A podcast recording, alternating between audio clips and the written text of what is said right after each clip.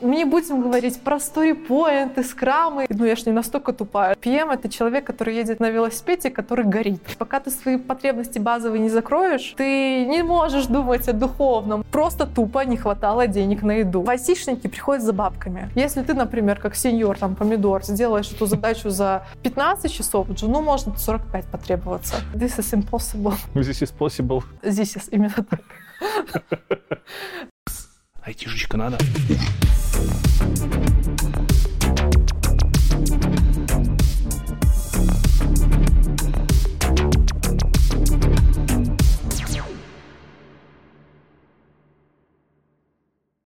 Всем привет! Меня зовут Лекс IT Борода, и вы на одноименном канале IT Борода. Сегодня у нас праздничный выпуск 8 мартовский пора Project Management. В гостях у меня Леся Ламета. Всем привет. Э, Многие из подписчиков тебя знают. Да. Да. Да. Ты два года сидела по ту сторону камер, и, в принципе, мы с тобой живем вместе. Тем веселее и интереснее будет делать это интервью. Мгм. Начнем, короче, как обычно. Рассказывай, где ты сейчас, кто ты сейчас, и потом про свое развитие Мгм. с самого начала. А, ну, на данный момент я работаю в IT-компании, а, являюсь проектным менеджером. Проек- проектным менеджментом я уже занимаюсь э, полтора года.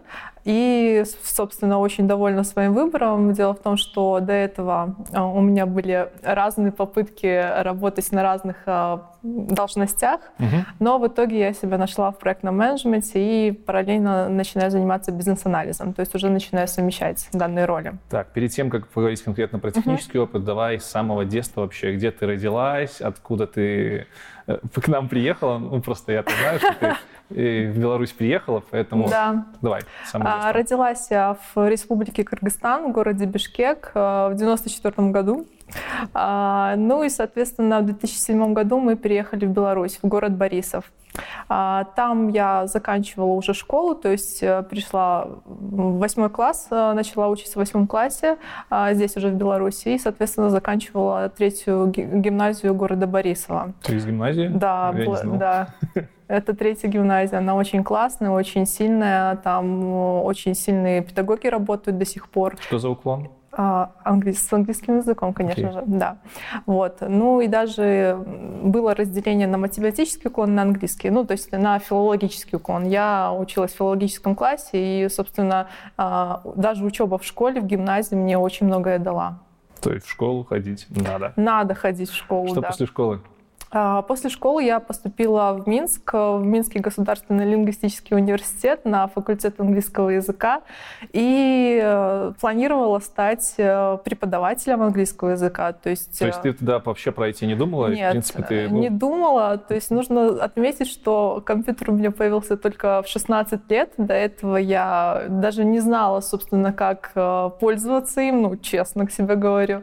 Вот. И, соответственно, когда комп появился, у меня, скажем так, даже и мысль не возникала, что там есть какие-то суперпрограммы, можно программировать. Интернет использовался чисто для э, соцсетей, для какой поиска неко- некоторой информации, ну и все. То есть можно сказать, что ты представитель типичных гуманитарных Да. э, наук. Да, именно так. А Это, кстати, то, что, э, то, что у меня просят постоянно.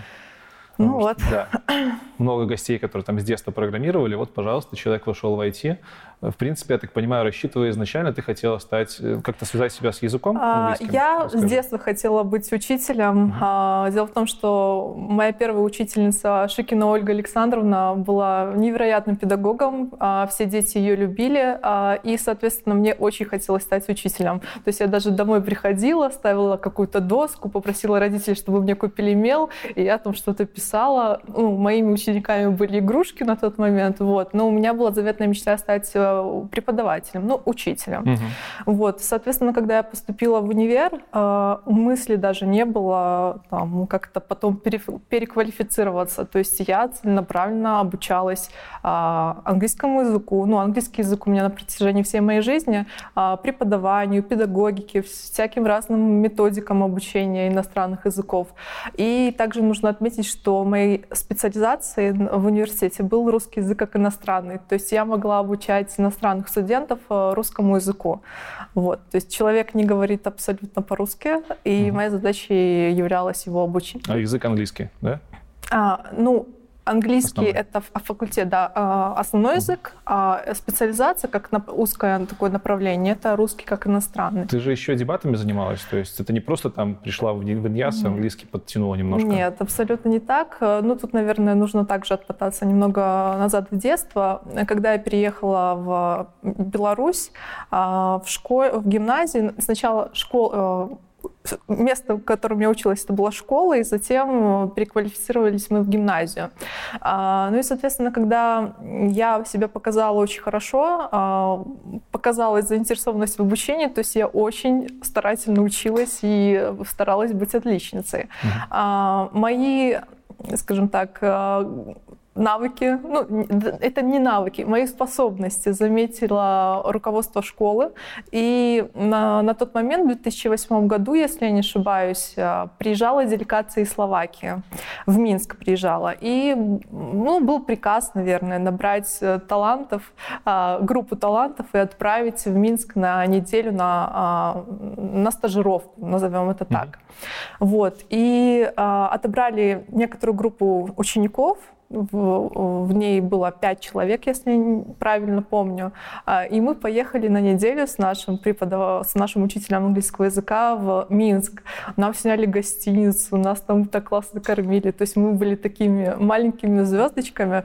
А, я сейчас расскажу, как это связано с дебатами. То есть я ехала а, на такую программу дебатов, но я не знала, что это будет. То есть первое впечатление тебя заселяют в гостиницу, там, трехзвездочную, а ты как ребенок а вообще раньше никогда не бывал. Ну, в принципе, нигде. Для себя это такой вау-эффект. Вот мы заселились в гостиницу и поехали в Минский дворец молодежи на дебаты. То есть с нами работала э, группа словак, словацких студентов. Они нас обучали дебатам. То есть мы учились э, дебатировать, как это ни странно. Это дебаты на английском, На правильно? английском языке, да. То есть э, группа студентов, волонтеров не говорила на русском, и, соответственно, наша вся коммуникация происходила на английском. То есть они нас э, рассказали, что такое дебаты, как строится вообще структура а, команд, э, какие вообще бывают типы дебатов. Мы играли а, Карл Поппер, такой формат есть дебатов. Это когда в, в каждой команде по три человека, одна команда играет за какую-то тему, либо за какой-то вопрос, выдвигает аргументацию uh, affirmative, положительную. Вторая же команда, наоборот, является конкурент, ну, не конкурентами, а оппонентами и доказывает обратную позицию. Вот. Мы, нужно отметить, что в восьмом классе мы обсуждали очень взрослые темы. Uh, очень хороший пример. В 2006 году, когда началась э, э, тема с Wikileaks, был такой сайт mm-hmm. Джулиан Ассанж. Я думаю, э, аудитория как... хорошо знает. Да, да, да. Вот. У нас была такая тема на дебатах. Мы в восьмом классе дебатировали на такие достаточно серьезные темы, как война в Ираке, Афганистане, слив данных Пентагона. Это было все очень интересно. Чем отличаются дебаты на английском от обычного английского, который мы в школе изучаем? Звучит так, будто бы вы там прям как нейтивы разговаривали. Это действительно вот что-то похожее? А, было что-то похожее. Было сложно в плане того, что ты а, не обладал определенным вокабуляром, который нужно было изучить, э, погрузиться в тему, но а, сложности как таковой не возникало, потому что у тебя, как э, у человека, который говорит на иностранном языке, а, был уже, ну, скажем так, достаточно прокачанный навык говорения. Я не могу сказать, что мы говорили там с British English, с каким-то британским акцентом. Было, конечно, над чем работать, но тем не менее нас понимали. И важно отметить, что после вот этой такой насыщенной насыщенная английская неделя.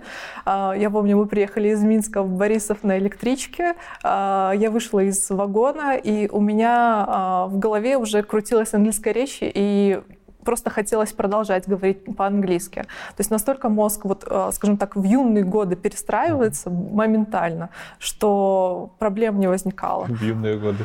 В юные годы. Слышишь, в юные годы. Это было не так уж и давно. А, ну, Сколько, 12 лет назад? 12 лет назад. За эти 12 лет, лет очень многое изменилось. Сколько ты дебатами занималась? Занималась я ими года два, то есть с 8 по 9 класс, то есть с 8 и 9. А, что важно здесь отметить? А, после такой насыщенной дебатной недели мы приехали домой в Борисов, э, приходим в школу, и э, завуч по-английскому говорит, поздравляю, ты э, с командой едешь на международный дебатный форум в Голландию. А, в Нидерланды. А, нас отправили туда группа, ну, были и студенты, в основном были школьники. Угу. В Нидерланды мы жили в городе Флиссинген и целых две недели именно дебатировали. То есть это международный форум, организация есть такая IDEA. Угу. Вот. И инициативой данного движения является поддержка студентов э, ну, и, и школьников в okay. развитии коммуникативных навыков и критического мышления.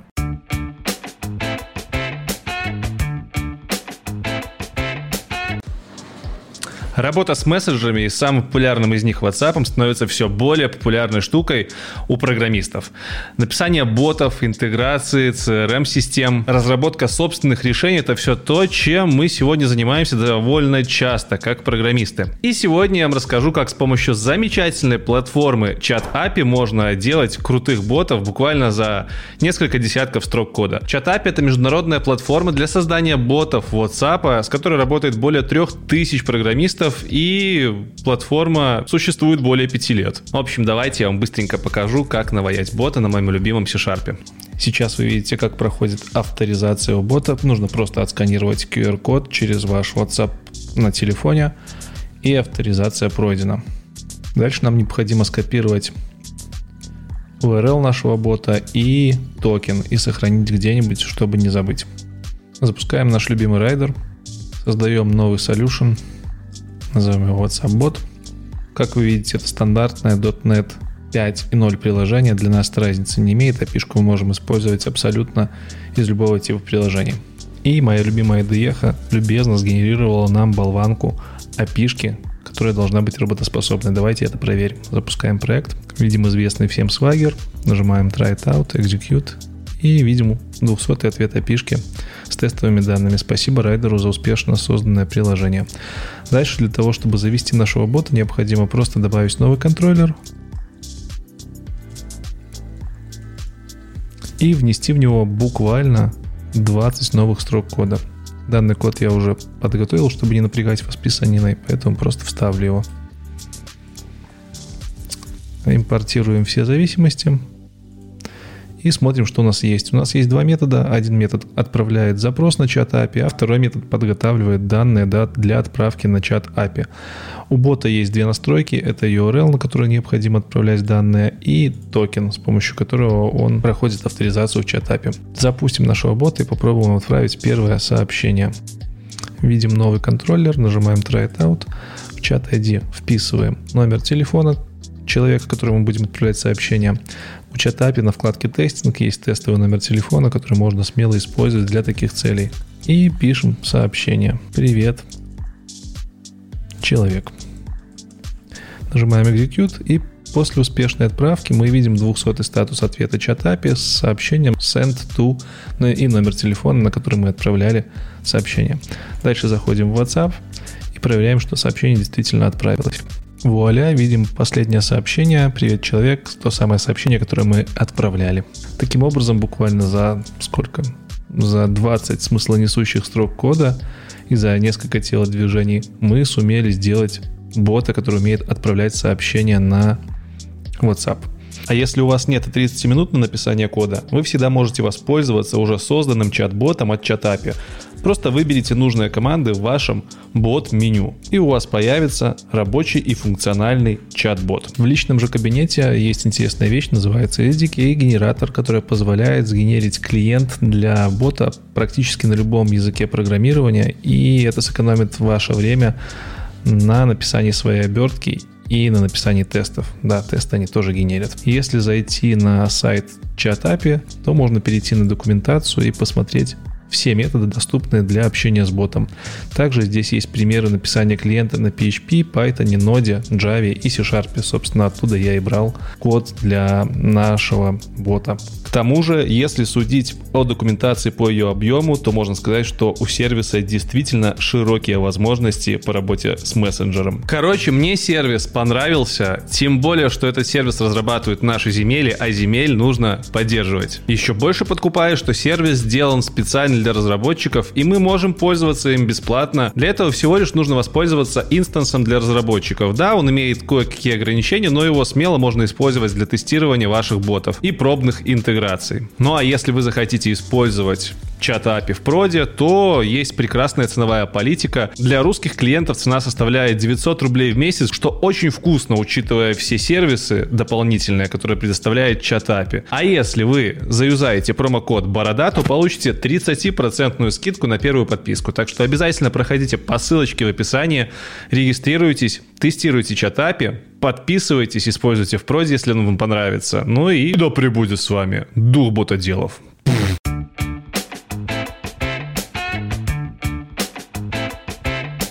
В какой момент ты поняла, что тебе интересна айтишка стала? Вот ты учишься в Иньязе, вроде у тебя там дебаты даже сначала были. Я так понимаю, в связи с дебатами ты в Иньяз пошла. Ну да. Вот, учишься в Иньязе, все вроде как хорошо. Давай я тебе просто здесь поясню. А почему Иньяз? А, да просто потому что ну, с точными науками всегда было плохо. Вот, честно. А, я этого не стесняюсь. Ну, мне... Э, я, сейчас я понимаю, что не, не существует ни математического, там, ни гуманитарного склада ума. Это все мифы. А, но мне действительно было неинтересно. Мне было интересно изучать языки, лингвистику, происхождение слов, этимологию слов. То есть как это все развивалось. То есть э, на самом деле лингвистика — это очень серьезная наука. Ну и тем интереснее, почему ты заинтересовалась Объясню. айтишкой. Объясню. А, в, я проучила, ну, проучилась четыре с половиной года в Иньязе. А, с третьего курса я активно работала, преподавала английский на курсах. В школе с четвертого курса работала а, и обучала деток, а, но потом поняла, что нужно уходить, а, ну, банально в Беларуси очень э, плохая и низкая оплата труда учителей. То есть это была самой главной причиной, почему я решила уйти из э, лингвистики, ну, из профессии. Вот. Э, как, как, что меня ожидало после окончания университета? Я училась на бюджете, то есть я поступила туда на бюджет, э, и мне нужно было два года отработать в, государственной, в государственном учреждении. Ну да, это в Беларуси обычная практика, в России такого нету, кстати. Да. И обычно отправляли на распределение по прописке. Я была прописана в Борисове. Ну, честно говоря, это не город моей мечты, я никогда им ну, не восторгалась. Да. То есть это серенький маленький город, где делать по большому счету нечего. И для меня это было страшным сном, на самом деле, вернуться туда. Соответственно, я нашла школу в Минске, но, а, опять же, это не гарантировало, что я останусь там работать. Были вообще а, предпосылки, но, тем не менее, а, были, были большие риски. И после сдачи первого госэкзамена по немецкому языку я принимаю решение забрать документы А, так да. можно было? Можно было. А, мне сначала грозились а, какими-то там оплатами. Ну, это, знаешь, там родственники, близкие люди говорили, что придется выплачивать все равно, потому Надо... что большая часть обучения уже была пройдена. Надо пояснить, опять-таки, не все поймут, в России нету обязательной отработки после обучения. У нас, да. если ты Э, учился на бесплатном университете, тебе нужно Мне два еще года. стипендию платили, я да. жила в общежитии. Тебе нужно два года отработать, да. чтобы как бы вернуть государству деньги. Mm-hmm. И если ты забираешь документы досрочно, особенно на последнем курсе, то э, велика вероятность, что тебе придется выплачивать вот угу. все деньги, которые бы ты отдала за два года да. э, работы по распределению. Да. То есть и ты в итоге забираешь документы, все нормально. Я забираю, я пришла да, к декану, э, написала заявление, на меня очень странно посмотрели никто не отговаривал. А, ну, я не собиралась и не хотела, чтобы меня кто-то отговаривал. Это мое личное решение, и это было крайне взвешенное mm-hmm. решение. Я понимала, какие меня риски ожидают. А, в принципе, эти риски не оправдались. А, ну, по крайней мере, пока что, 4 года прошло, да, и все нормально. А, говорили такие вещи, как что ты работу не найдешь без диплома, что диплом это важен, и даже если ты меня, меняешь работу, либо специальность, это тоже важно. А, я не умоляю ни в коем случае наличие диплома, но в моем конкретном случае мне было легче а, забрать документы по собственному желанию. А, соответственно, всю программу обучения я прошла, оставался только диплом, сдача диплома и практика в школе. То есть все предметы были закрыты. Вот. Ну и второй госэкзамен летом по педагогике, если я не ошибаюсь, либо по методике. Вот. В общем, я забрала документы и поняла, что надо двигаться дальше опять же, мои мысли касательно того, что будет происходить потом. А, я понимала, что два года, пока мои а, одногруппницы будут отрабатывать на госпредприятиях, в госучреждениях, я за эти два года так прокачаюсь, что буду самый крутой. Так, в принципе, ну, без сложной скромности я себя и ощущаю сейчас. А, объясню почему. Это, знаете, когда ты, а, когда меняешь работу, ты самый, ну, либо специальность, ты самый бедный из друзей, а потом ты через некоторое время становишься самым а, богатым из друзей. И эта история именно, ну, эта история в большинстве своем в начале была про деньги. Мне нужно было сменить род деятельности, в которой я могу зарабатывать, и чтобы это была не просто банальный, а, банальный заработок денег, но чтобы мне было интересно, я могла дальше развиваться. Вот.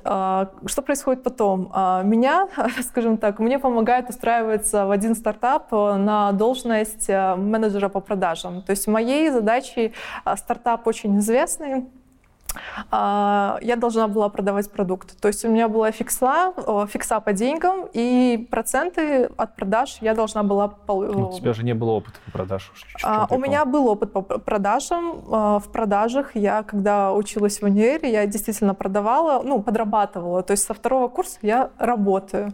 С третьего курса по специальности, даже с первого, начиная там в конце первого курса, а, я пошла в, те, в колл-центр mm-hmm. и впаривала людям интернет и цифровое телевидение. Телеконтакт была такая компания, ее Понятно. потом закрыли, да. То есть я действительно прошла тренинг по продажам, я знала, что такое скрипты, что такое воронки продаж. А, а ну, также стоит отметить, что в течение моей, моего студенчества были некоторые подработки в продажах. Угу. Я работала и в агентстве, digital-агентстве. Ну, короче, с продажами нормально. Продавать, да. Тут То стартап. Есть, да. Угу. А, так как у меня был опыт, э, меня взяли, вот, но а, тут я зафакапилась очень сильно. Объясняю как. Продавать это одно, разбираться в продукте, особенно ну, техническом, да, в, в софтверном продукте, это другое. А, на тот момент я не понимала даже, что такое вставить виджет э, перед закрывающимся тегом бади. То есть настолько было все плохо. Я заучила вот эти слова. Ну, это неплохо. А, да, вот. Э, но я понимала, что я не дотягиваю.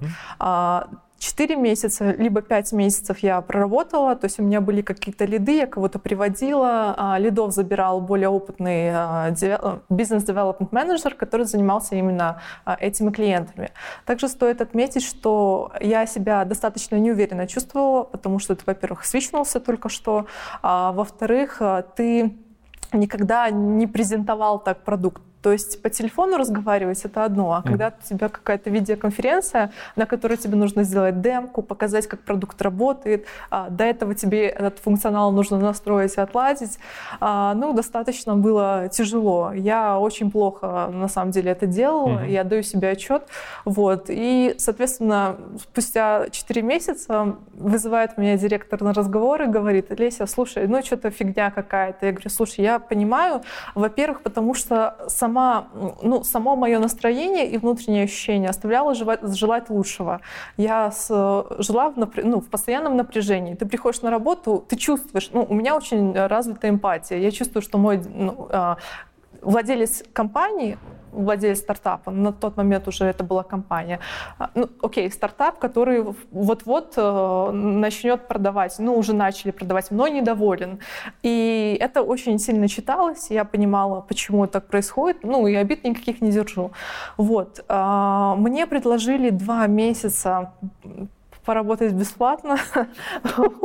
Себе. Попродавать бесплатно, то есть, э, ну... А что за прикол? Типа на Я что они объясню. надеялись? А, объясню. А потом, ну, давай ты два года поработаешь нет, бесплатно. Нет, то есть а, мне давали шанс остаться в компании, а, ну, так как в меня уже были вложены некоторые ресурсы в виде а, времени другого скиллового а, селза, а, вот так вот делать э, такой вот поток, один менеджер на другого меняется, либо продажник, ну, продажником это можно назвать, это не совсем есть хорошо.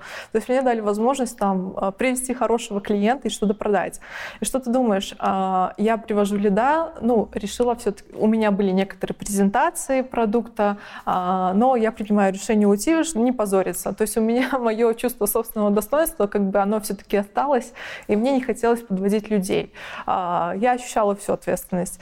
Вот. а, Ушла я из а, данного стартапа, и насколько мне стало известно, ну, в принципе, контракт подписали. А, Скажем так, косвенно я денежки в компанию все-таки привела. Мгм. Вот. А- Обещали какие-то проценты, если я не помню, но их не заплатили. Ну, То есть в окей. итоге ты ушла оттуда? Я ушла, да, ушла и ушла учить э, фронтенд.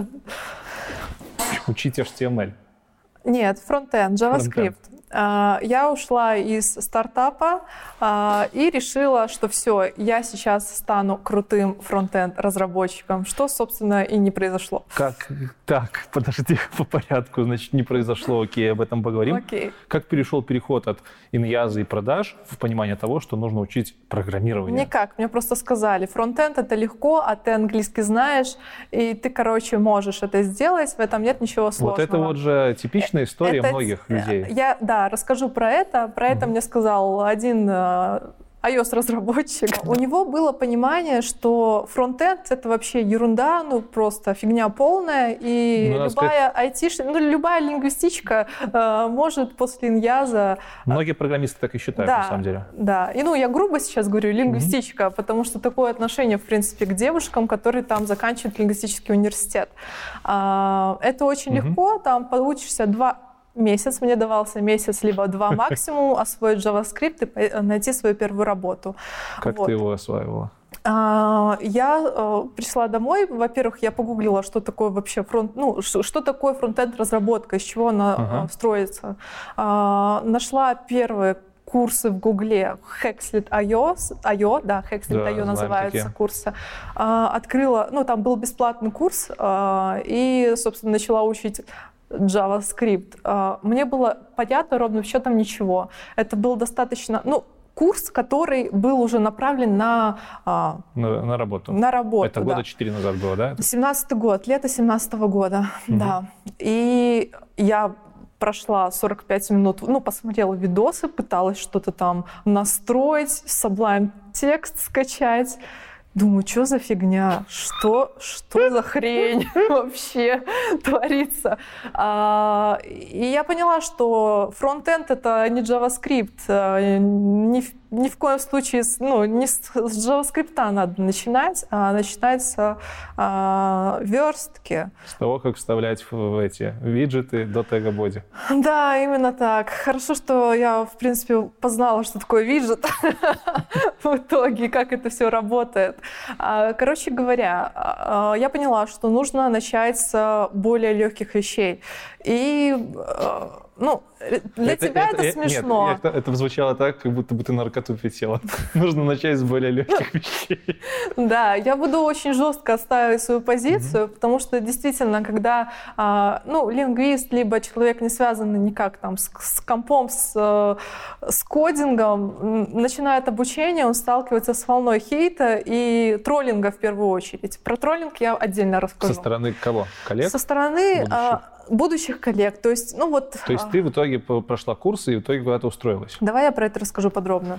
А, Я прошла пару курсов по верстке на Курсера, а, прошла курс, и на Ютубе какие-то ролики смотрела, скачивала шаблоны, ну, как их называют, пизди шаблоны, нет, ну, пизди фотошоп, да, фотошоповские шаблоны, и верстала. То есть верстала под видосы, там были туториалы с 10-часовые, и я сидела просто тупо повторяла. И вы знаете, скажу вам по секрету, повторять за инструктором это нифига не легко, у вас не получается так, как у инструктора.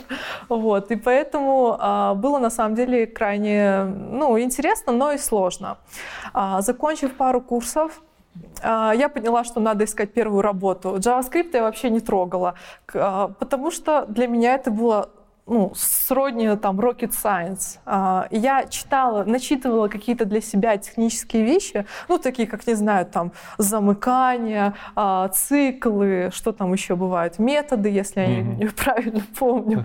Что ты прибедняешься, все ты помнишь. Вот. А, ну и, короче говоря, чтобы просто быть в теме. А, я же, конечно, завела себе репозиторий на гитхабе. Начала туда коммитить все подряд. О, я его удалила, чтобы не позориться. Вот. А, я сделала такие два проекта, если не ошибаюсь. Написала какой-то убогий калькулятор, похожий на ios калькулятор. А, ну, что-то какое-то приложение. Это был HTML, JavaScript, Либо, да? да, либо скачала. В рамках обучения? Да, в рамках своего обучения. А, ну и написала какой-то маленький сайт. Соответственно, что происходит дальше? обучив, вся, обучив себя верстке, это было это были очень поверхностные знания. Я там написала таблицу на HTML и CSS, и я считала себя крутым разработчиком. Ну, это, вот. это каждое изменение я пушила в гид, делала все как надо, и у меня все такое зелененькое полотно на гитхабе было. Ну, вот и было сейчас красиво. Рассказываешь это все, и кажется, что ну, у тебя все неплохо получалось. И калькулятор, и гид знала. Слушай, и ну, знать гид и знать верстку, это э, не понять, не осознать, что такое JS. И для меня было реально сложно. То есть на то, в 2017 году э, освоить верстку кое-как, для меня это было уже офигеть каким прогрессом. То есть для меня это было ре- реально сродни программированию. И помнишь, мы на стриме твоем читали э, про верстку, да, человек да, да. воспринимает это как программирование. Когда ты этим реально не занимался никогда в жизни и в первый раз что-то делаешь, ну, у тебя действительно вау-эффект происходит. Конечно, потом со временем ты понимаешь, господи, я делал там первые шаги, это вот как э, маленький ребенок, который только начинает ходить, ну, либо там ложку держать, это то же самое. В общем, э, закончив пару курсов и что-то там в гитхабе, наведя красоту в гитхабе, я поняла, что надо искать первую работу в IT. Уже как Разработчик да, типа? разработчик, фронтенд девелопер. Нужно отметить, что с начала моего обучения до нач... с моей первой IT-компании прошло полгода. Вот летом я начала обучение, а, мне давался месяц. Ну, короче, это был не месяц, это были полгода. Это было полгода минимум, да, и причем это было обучение только верстки. Я что-то параллельно, как я уже сказала, читала, угу. но тем не менее это было ну, очень поверхностно, и это было, это было самообучение обучения, и если бы я пошла на курсы, конечно, эффект был бы другой Сколько абсолютно. ты времени примерно в день тратила? Чтобы я вот могла сидеть весь день. Каждый день весь день? Да, да. То есть ну, полгода прям интенсивных? Ну, не, не два занятия в неделю не, по, по Конечно, полчаса. я не могу сказать, что я каждый день пол, по полгода сидела. Ну, я ж не настолько тупая, да. Вот, чтобы полгода сидеть и только таблицу научиться писать. Сейчас кто-то там заплакал за кадром. Вот. А, у меня были какие-то перерывы, ну, потому что у меня было на самом деле очень а, тяжело психологически. Хотела быстро найти работу. Из-за того, что я хотела быстро найти, то есть я поставила а, очень высокие ожидания к себе, которые не оправдались за такое маленькое количество времени. Но, может быть, кто-то и может там за два месяца найти работу, это не мой случай. Короче говоря, спустя полгода я открыла открыла вакансии на Jobs.by и начала смотреть. Фронтенд-разработчик, ну там, если фронтенд-разработчик, это обязательно JavaScript, а, а если HTML-верстальщик, то, ну, верстальщик, да, HTML-верстальщик называется, это знание HTML и CSS. Угу. Вот. А, я разослала, разослала примерно 50 откликов, абсолютно откликалась на все, даже на js вакансии, и писала сопроводительное письмо. Здрасте, здравствуйте, я Олеся, я вот э, в прошлом кем я была, господи, учитель английского языка, а, решила войти в IT. А, вот я обучилась верстке, хочу начать, а, скажем так, стажироваться. Возьмите, пожалуйста, на стажировку, если у вас такие возможности. Из такого вот около 50 откликов было на вакансию, только три компании мне ответило. Ну, это, ну, это прям нормально. Это нормально, да. А, две компании предложили сделать очень, ну, такое сложное тестовое задание, где там надо было а, цикл сделать, э, дописать, прописать. Нет, ну, на JS именно там. То есть JS все равно там требовался? JS нормально. требовался, но вот эти две вакансии требовался JS. Э, мне давали какие-то тестовые задания, я их не выполнял, mm-hmm. я их ковыряла тратила там двое суток, что-то гуглила, пыталась что-то находить. Ну, ничего не получалось. Угу. Вот. А, но я не отчаивалась. Я говорила, вот, все, что я написала, это не работает, это все, что я могу, э, ну, на данный момент. А, третья компания, в которой, собственно, и пошла стажироваться, и я проработала простажировалась там месяц бесплатно. Я начала э, делать, ну, верстать это был HTML, CSS. Э, PrestaShop — это э, движки на PHP. PHP, да. А, были модули, которые нужно было подключать, и там доверстывать модули какие ну, типа делать конфетку. Это все потом а, закидывалось в зипку и отправлялось в PrestaShop. Ну, так это работало. Для меня это было вау, офигеть, какие технологии. Там еще FTP работал, и там можно было подключаться к удаленному серфаку через FTP, а сейчас я знаю, что FTP — это вообще прошлый век. И я такая, ребята, ну как так? Я это знаю. Я когда-то даже писала, что я знаю, как работать с FTP. Ну, в предыдущих своих версиях моего резюме, потом я, конечно, это убрала. А, собственно, э, скоро... Зарплата. Зарплата. Зарплата первые 4 месяца была 180 долларов. Это нормально для жена который ничего не умеет. В то, в то время, а, наверное. Да, Хотя это... это полный, это полный рабочий день был, да? 8 часов. Ну, тогда да. маловато, согласен. Но хотя ты говоришь, ну, что ты ничего не умел. Я, я не умела, выхлопа uh, revenue с меня никакого не было. Но ведь от каждого жена нету выхлопа, по факту, первые несколько лет. Ну, возможно. Ну, возможно, с кого-то было больше, mm-hmm. потому что JS, ну, там, были там ребята, которые тоже входили, но они уже работали некоторое количество времени, и они очень важный момент, я про это хочу сказать. Компания работала на количество, то есть каждую там неделю должны были быть релизы новых а, версий, ну, CM э, этих а, шаблонов. То есть каждый раз новая тематика шаблона. И нужно было верстать пачками. Что это значит? Вот есть одна а, главная тематика сайта, например, там продажа, не знаю, а, мобильных телефонов. И этот шаблон заточен для мобильных телефонов. Потом другой сайт нужно сверстать в таком же UX, только там поменяются картинки. Вот. И таких э, нужно было сделать 5 сайтов, иногда пачка это называлось пачками. Пачка состояла из семи таких сайтиков. Это нужно было сделать за неделю. А я только за неделю один такой сайт делала. Ну, соответственно, скорость у меня была очень низкая. Mm-hmm. Вот. И а, что здесь, что меня спасло? А, меня хотели увольнять. Я работала действительно медленно, и на этом фоне, что другие работают очень а, быстро, а я супер слоупок.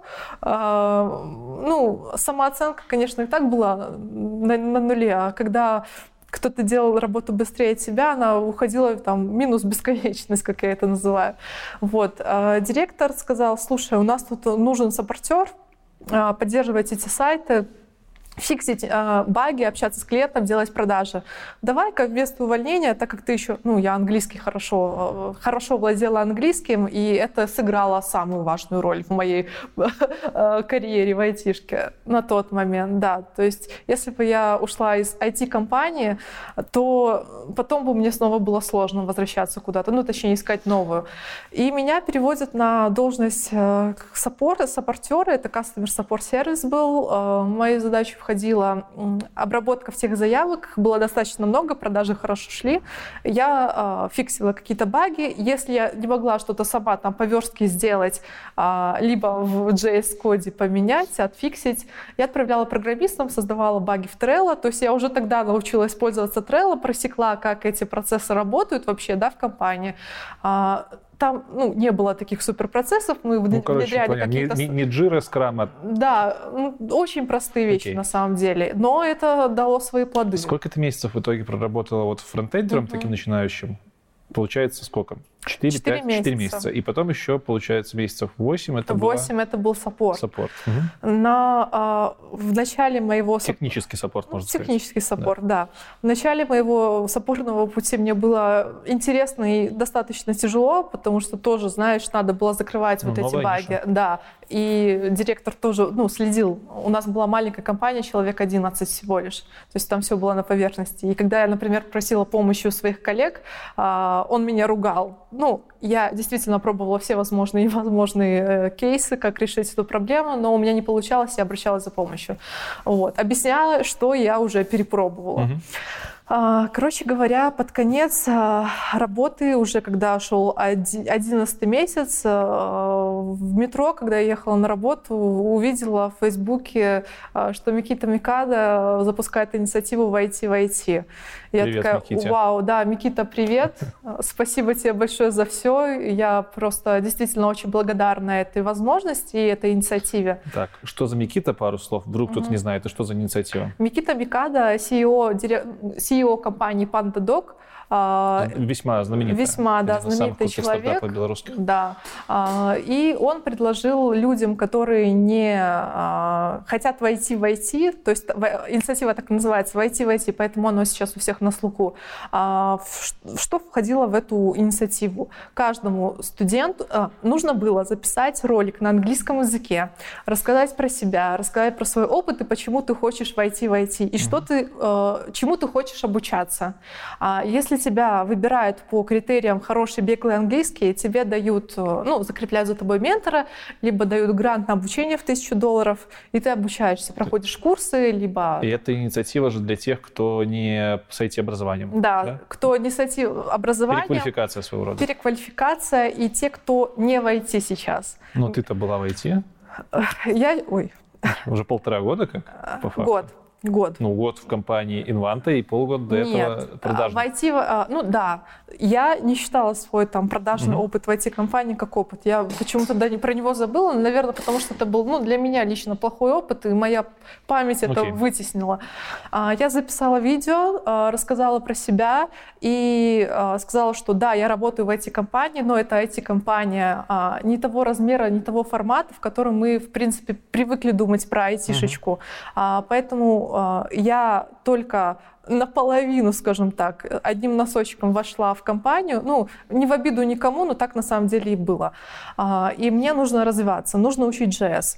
А, Рассказала, что я пробовала, у меня не получилось самостоятельно это делать. И я, у меня было ложное ощущение, что если я пройду сейчас курсы по JS, вот просто вот пойду в IT-академию, куда я пошла, а, Это школа местная. это школа, да. А, Я стану разработчиком, и моя жизнь детально изменится. Про это нужно тоже поговорить. Нафига тебе хотелось стать разработчиком, если ты поработала по 4 месяца, вроде как ушла в саппорт, на- А, с первой саппорт- точки зрения кажется, что будто бы тебе не понравилось, и ты ушла, или нет? Нет, мне, мне хотелось продолжать, но э, так как работа в IT была приоритетнее, то есть я делала все, что мне говорили, любую там, ну, чё, чё, гря- Ну, грязную короче, грубо работу. говоря, нужны были бабки, чтобы жить. Да, бабки, нуж- бабки нужны были, конечно же, Окей. да. А, кушать надо было. Кушать Я надо уже не было. говорю про какие-то там ништяки в виде хороших э, гаджетов, хорошей одежды.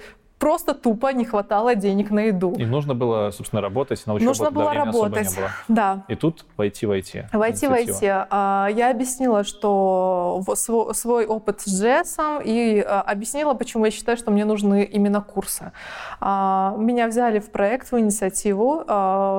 Отдельное спасибо большое Миките и Павлу э, Го- Голубеву, а, CEO Аподил. Они переехали, наверное, да? А, Вот. Подел? Аподил наверное, пере- остались еще. Ну, нужно уточнить, не буду точно утверждать. А, вот. Павел Голубев э, выбрал меня как э, менти, то есть он меценат, у нас такие отношения, а я менти. То То есть, есть ты, он наставник, а ты ученик. да, да. Вот. Ментор, ментор, не наставник, а ментор. Ну, то есть он же тебя напрямую не учил, получается? Он меня не учил, он да. тебя сопровождал? Ну да, а, вот. Mm-hmm. Изначально были некоторые консультации, а, ну и потом а, Паша очень занятой человек, директор компании, соответственно, у него не было много времени со мной там возиться, ну mm-hmm. это было нормально. Вот. Он мне выслал деньги, и я просто... А, нет, это сначала... деньги, которые тысяча долларов на да, развитие? Да, сначала он оплатил, я здесь ошибаюсь, он оплатил сам курс по JavaScript разработке, и потом остаток, там курсы стоили 600 долларов, если я не ошибаюсь, и остаток я потратила на э, дополнительные курсы, на книги. Угу. Вот. А, хочу сразу развеять миф. Очень у многих людей такое чувство возникает, что если ты хочешь войти в IT, тебе нужно закончить курсы. Безусловно, это так. Но здесь важно понимать, что когда ты платишь деньги, достаточно немаленькие, особенно когда ты не зарабатываешь там миллион, ну, тысячи долларов, для себя 600-700 долларов — это приличная сумма денег.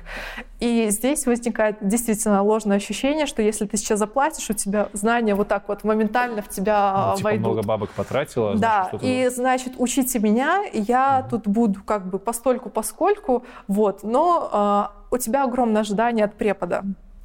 А, с первым преподом, ну, он мне, как, скажем так, не понравился его а, манера преподавания, либо это а, способ преподавания. Я ну, подошла в другую группу, да, и там прошла курс по JS.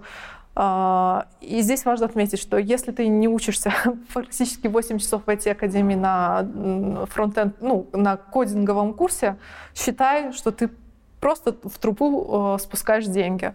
Что значит 8 часов? А, объясняю. Программ... Там занятия идут два раза в неделю. Да. По, по, по сколько? По 4 часа? По 3 часа. Занятия два раза в неделю по ну, 3 как часа. в любой школе, в принципе. Но очень важно понимать, что после того, как ты выйдешь с курса, с о, этого урока, Занятия. ты должен пойти и еще проработать 8 часов еще 8 часов прохерачить, именно чтобы понять, как делать, ну, домашка, э, как угу. сделать домашку. Уяснить весь материал, который тебе дали, поэкспериментировать, поделать дополнительные задачи. А если этого не делать, то, в принципе, смысла в этом нет. А моя проблема в чем заключалась? Я работала параллельно. И я сначала работала, а потом у меня был курс, а потом я еще могла поехать подработать э, училка английского, потому что денег не хватало вообще никак. Ну и все за день, как бы, да? Это было все за день. А, я потом раскидала на разные дни, то есть я уходила из дома в 7 утра и приходила в 12 часов ночи. А, и это продолжалось ну, и в студенческие годы, и сейчас. Тут нужно пояснить, у многих вопрос возникнет. Угу. Типа, как бы это ни звучало, но ты жила одна, правильно я понимаю? Я снимала комнату. Сама, сама себя обеспечивала? Да. Все. У окей. меня не было поддержки. Запомнили. У меня была какая-то там сумма денег, которая быстро ушла, потому что когда ты живешь один, угу. а, ну, сумма денег это, окей. ну, окей, тысяча долларов у меня была на старте. Что в итоге с обучением вышло? А, что вышло? Да ничего не вышло. Я просрала бабки. Но ведь инициатива просто так не прошла мимо а, тебя. Инициатива не прошла мимо меня. Что происходит дальше? А, я смотрите, очень интенсив, интенсивная жизнь произошла со мной на тот момент. А, надо было учиться, надо было делать домашку, надо было работать. Я это все совмещать ну, физически, ну, мне было сложно. Я не, не спала. Ну, То понятно. есть в обед я поем, я врубаюсь. Это так, конечно, лирика все, но тем не менее. А, а, я прошла практически весь курс, но уяснила я ровным счетом ну, 30% э, курса всего. Угу. И, соответственно, работу я найти не могла. А, как программист? Да, как программист именно. Когда я проходила курс, я еще работала в Анванта. А, и инициатива Микита Микада подразумевала, что вы собираетесь в айтишниками и вы общаетесь. И на тот момент я познакомилась с девушкой, которая работала в другой IT-компании. Равентис, а, как, как я туда попала? Mm-hmm. Девушка, которая там работала на позиции продукта оунера рассказала, что у них есть позиция саппортера. Mm-hmm. Вот. И я себя рассматривала на тот момент, э, в принципе, как только саппорт-менеджер, э, саппорт-специалист, и могла заработать деньги деньги, исходя исключительно только на, ну, как бы на этом, да, то есть это все, что я могла делать. А, меня пригласили в эту компанию, а, но каким-то чудо-образом меня сделали бизнес-аналитиком, я там вот сама не ожидала, то есть саппорта никакого не было. То есть ты шла в Равенсис думая, что будешь саппортером, да, а в итоге мы договаривались на тебя позицию а, саппортера, а, но в итоге там как-то бизнес переиграл, из меня сделали бизнес-аналитика.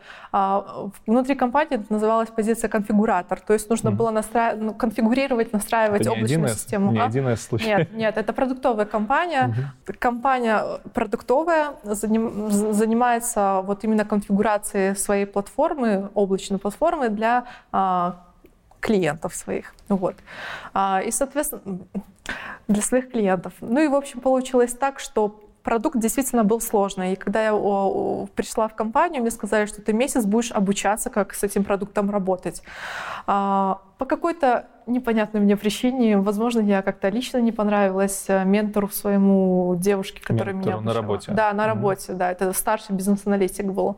Она меня, наверное, просто на чисто личном уровне каком-то не взлюбила. Ну, всяк бывает. Бывает, да. Вот. И она очень, скажем так, э, подгоняла меня. Хотя по программе я шла просто четко. Мгм. А, Я ее освоила, этот продукт я освоила. Вот.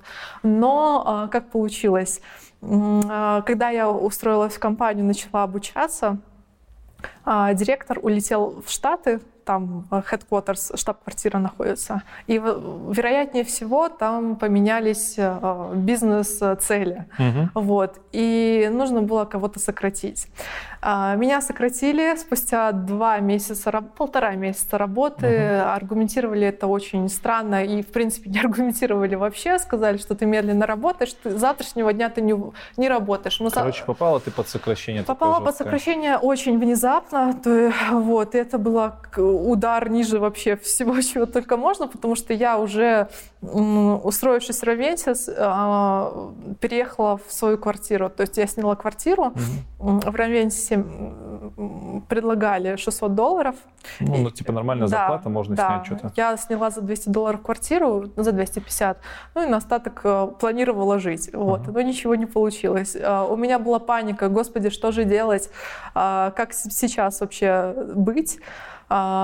Но после этого неприятного случая за две недели я нашла работу. Работу еще по, по деньгам было намного лучше. Была бы мотивация, короче. Да. А, ш- как прошли эти две недели? Первую неделю я напугалась, Понятно. проплакала. Вот. А а потом в 3 часа ночи не могла заснуть на следующий день. А, Открыла Job By и начала вводить э, саппорт-специалист. И первая вакансия была компания Skywind Group. Ну, как бы там ни было, я с- Skywind очень благодарна, и у меня очень хорошее, скажем так, послевкусие все равно осталось. Это бейтинговая компания, да? Это, как- не, а, Ой, это компания, которая, это продуктовая компания, Продуктовая которая занимается разработкой азартных игр. Игровые автоматы. Окей, э, слоты, Слоты. а, рулетки, лайф-рулетки, и это все софтверная компания, то есть никакого х- э, там нет. А, Работа подразумевалась с китайским рынком, B2B сектором, B2C там не было. Я раньше работала в первой своей компании, стоит отметить, в B2C секторе, а, business to customer, да, расшифровывается так, B2B, business to business communication. Вот. У меня было четыре встречи перед тем, как я устроилась на работу. То есть э, здесь важно понимать, я купила себе премиум аккаунт э, в LinkedIn и начала самостоятельно просто писать HR-менеджерам и говорить, Здравствуйте, я такая-то, меня заинтересовала вакансия, давайте пообщаемся. Подожди, подожди, подожди. Ты мне не говорила, сколько стоит премиум, зачем ты его купила? Купила, чтобы... э, смотрите, премиум стоит 15 евро. Я А, отжалела как бы 15, подороже. ну не отжалела, я потратила целенаправленно 15 евро, я знала, что это надо.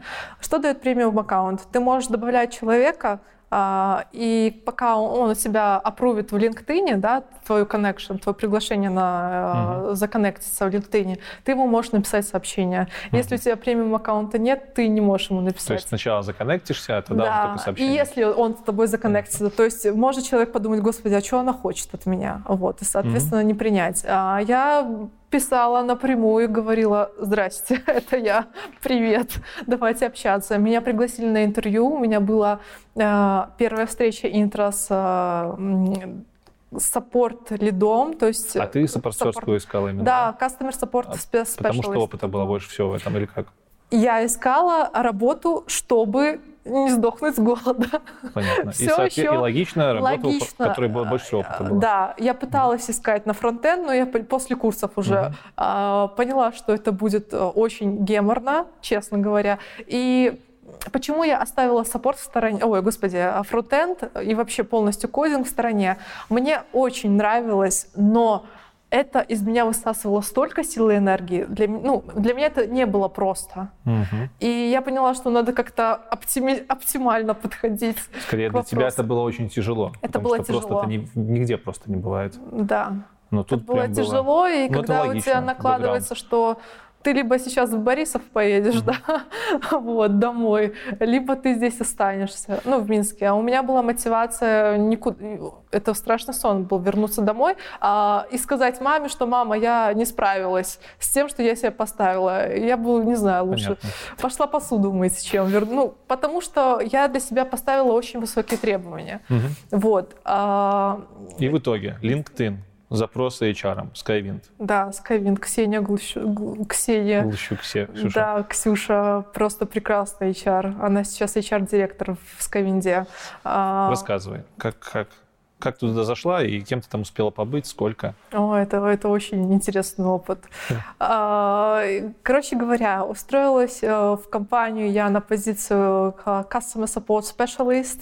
А, а, Это называлось Technical Support Specialist, специалист по работе с клиентами.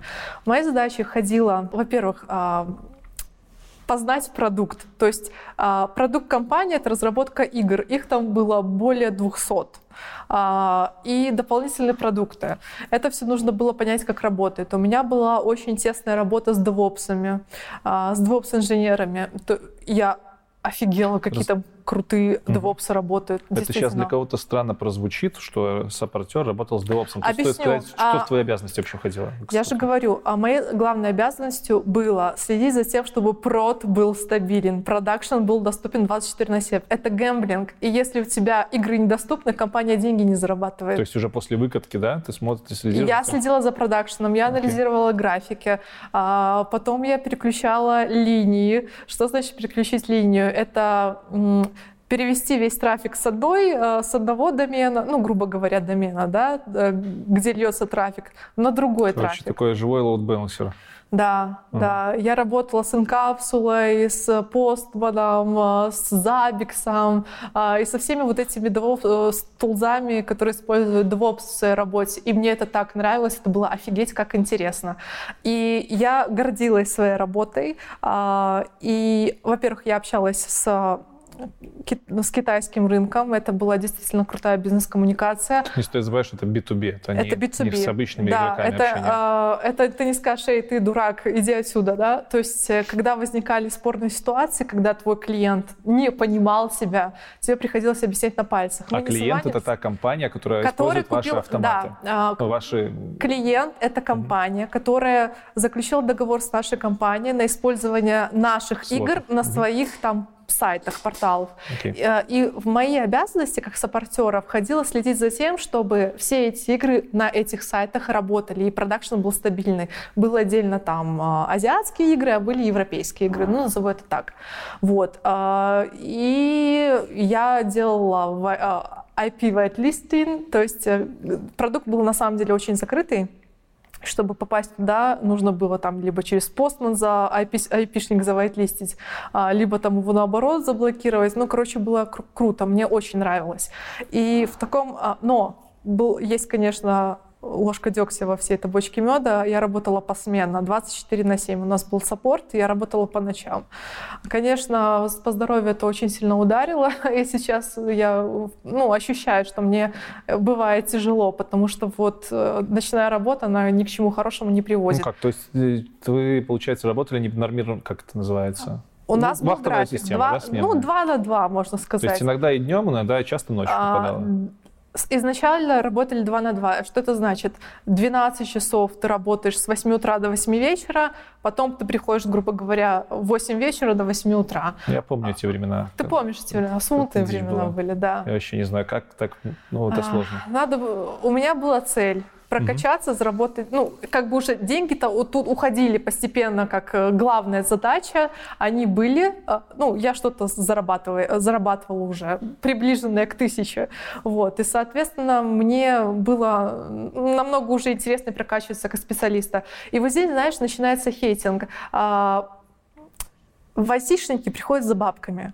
Но нужно понимать, пока ты свои потребности базовые не закроешь, а, ты не можешь думать о духовном и о великом. Вот. Потребности закрываются достаточно быстро. То есть, по сути, я ее закрыла за год и уже начала думать, а что делать дальше.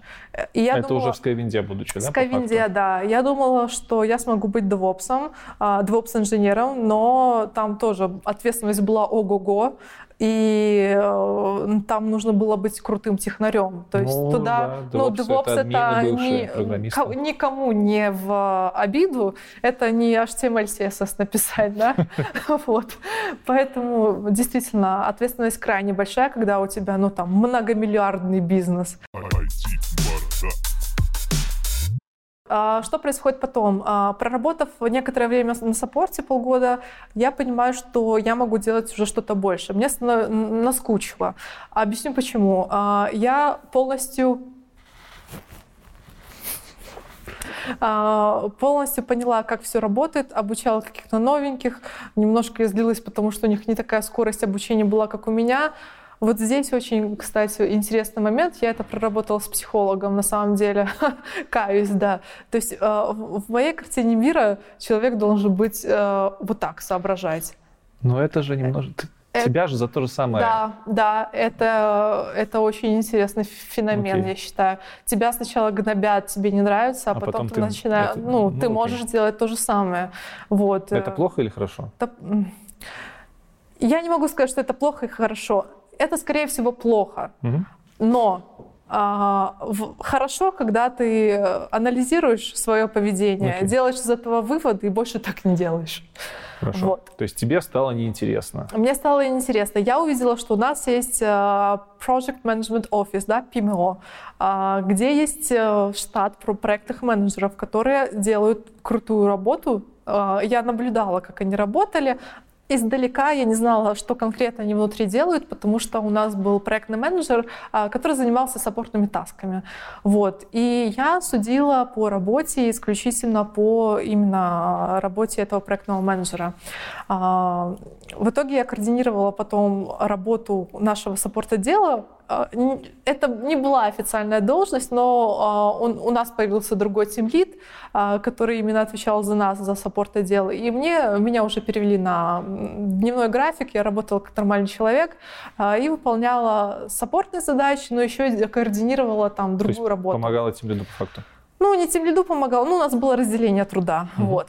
И я помогала, и она мне помогала. Вот. На тот момент, когда я поняла, что уже выросла из саппорта, я озвучила, озвучила, что я хочу заниматься проектным менеджментом. Вот я пошла на курсы в IT-академию. Опять? Уже да, на уже на проектный менеджмент, потому что они уже... IT-академия запустила направление по PM-ству. Раньше его не было, я, в принципе, не знала, где обучаться. Я там даже в рекламе снялся. Да, да, спасибо, Алексей.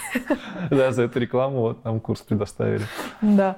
Э, короче говоря, я высказала свое пожелание руководству, а, силовому менеджеру, но мне сказали, Алися, а надо поработать до двух лет на одной позиции, а, чтобы перейти. И типа, Олеся, ты зажралась, потому что мы тебе подняли зарплату, у меня была самая высокая зарплата в отделе, а, ну, из всех саппортеров я была типа сидер, я не была в ночных сменах, и я зажралась. То есть за год работы в компании я тебе, по, ну, ты прокачалась раза, по, да, по лестнице и зарплату подняла. Два раза, И да, начальство подняла. сказало, что, мол, надо еще годик подождать, да, получается, да. чтобы левелапнуться в другое дело. Да, чтобы левелапнуться в другое дело. И меня спросили, а что ты хочешь больше? А, денег больше а, или title? Я говорю, title. Говорю, забирайте свои деньги. Ну, типа, не забирайте свои деньги. Говорю, вы можете не поднимать, мы можем на меньшую сумму договориться, но мне нужен конкретно title Project Manager. Title именно звание или ты хотела обязанности больше все-таки? И звание, и обязанности. Okay. То есть нужно было перейти в другой отдел. Я Зачем? работала... Почему title? Ну, чтобы, а... чтобы что? Как я потом буду доказывать другим работодателям, что у меня есть опыт вот. в PM -стве? Чтобы написать в CV, чтобы CV, был опыт да, по факту чтобы реаль... действительно доказать. Угу. Вот. И я некоторое время, э, ну, месяцев 5, э, где-то 5, 4-5, работала в роли PM, проект менеджеров в понимании продуктовом, ну, в понимании Skywind а, и в понимании моего C-level менеджмента, но я понимала, что это все-таки а, не то базовое понимание пемства, которое вообще есть везде. Потому что я уже стала обучаться, э, сравнивала и что-то сильно конфли... ну, То есть очень специфично. Очень специфичная была направленность. Я не, я не могу, не, не буду говорить ни в коем случае, что там было плохо. Если бы у меня не было столько амбиций, сколько у меня было на тот момент, э, ну, то есть у меня зона комфорта, я работаю там э, в, определенное время, у меня хорошая зарплата, что еще надо? А мне, как обычно, было надо. Вот. А, и когда я закончила курсы в IT-академии, а, меня пригласили работать в Transition.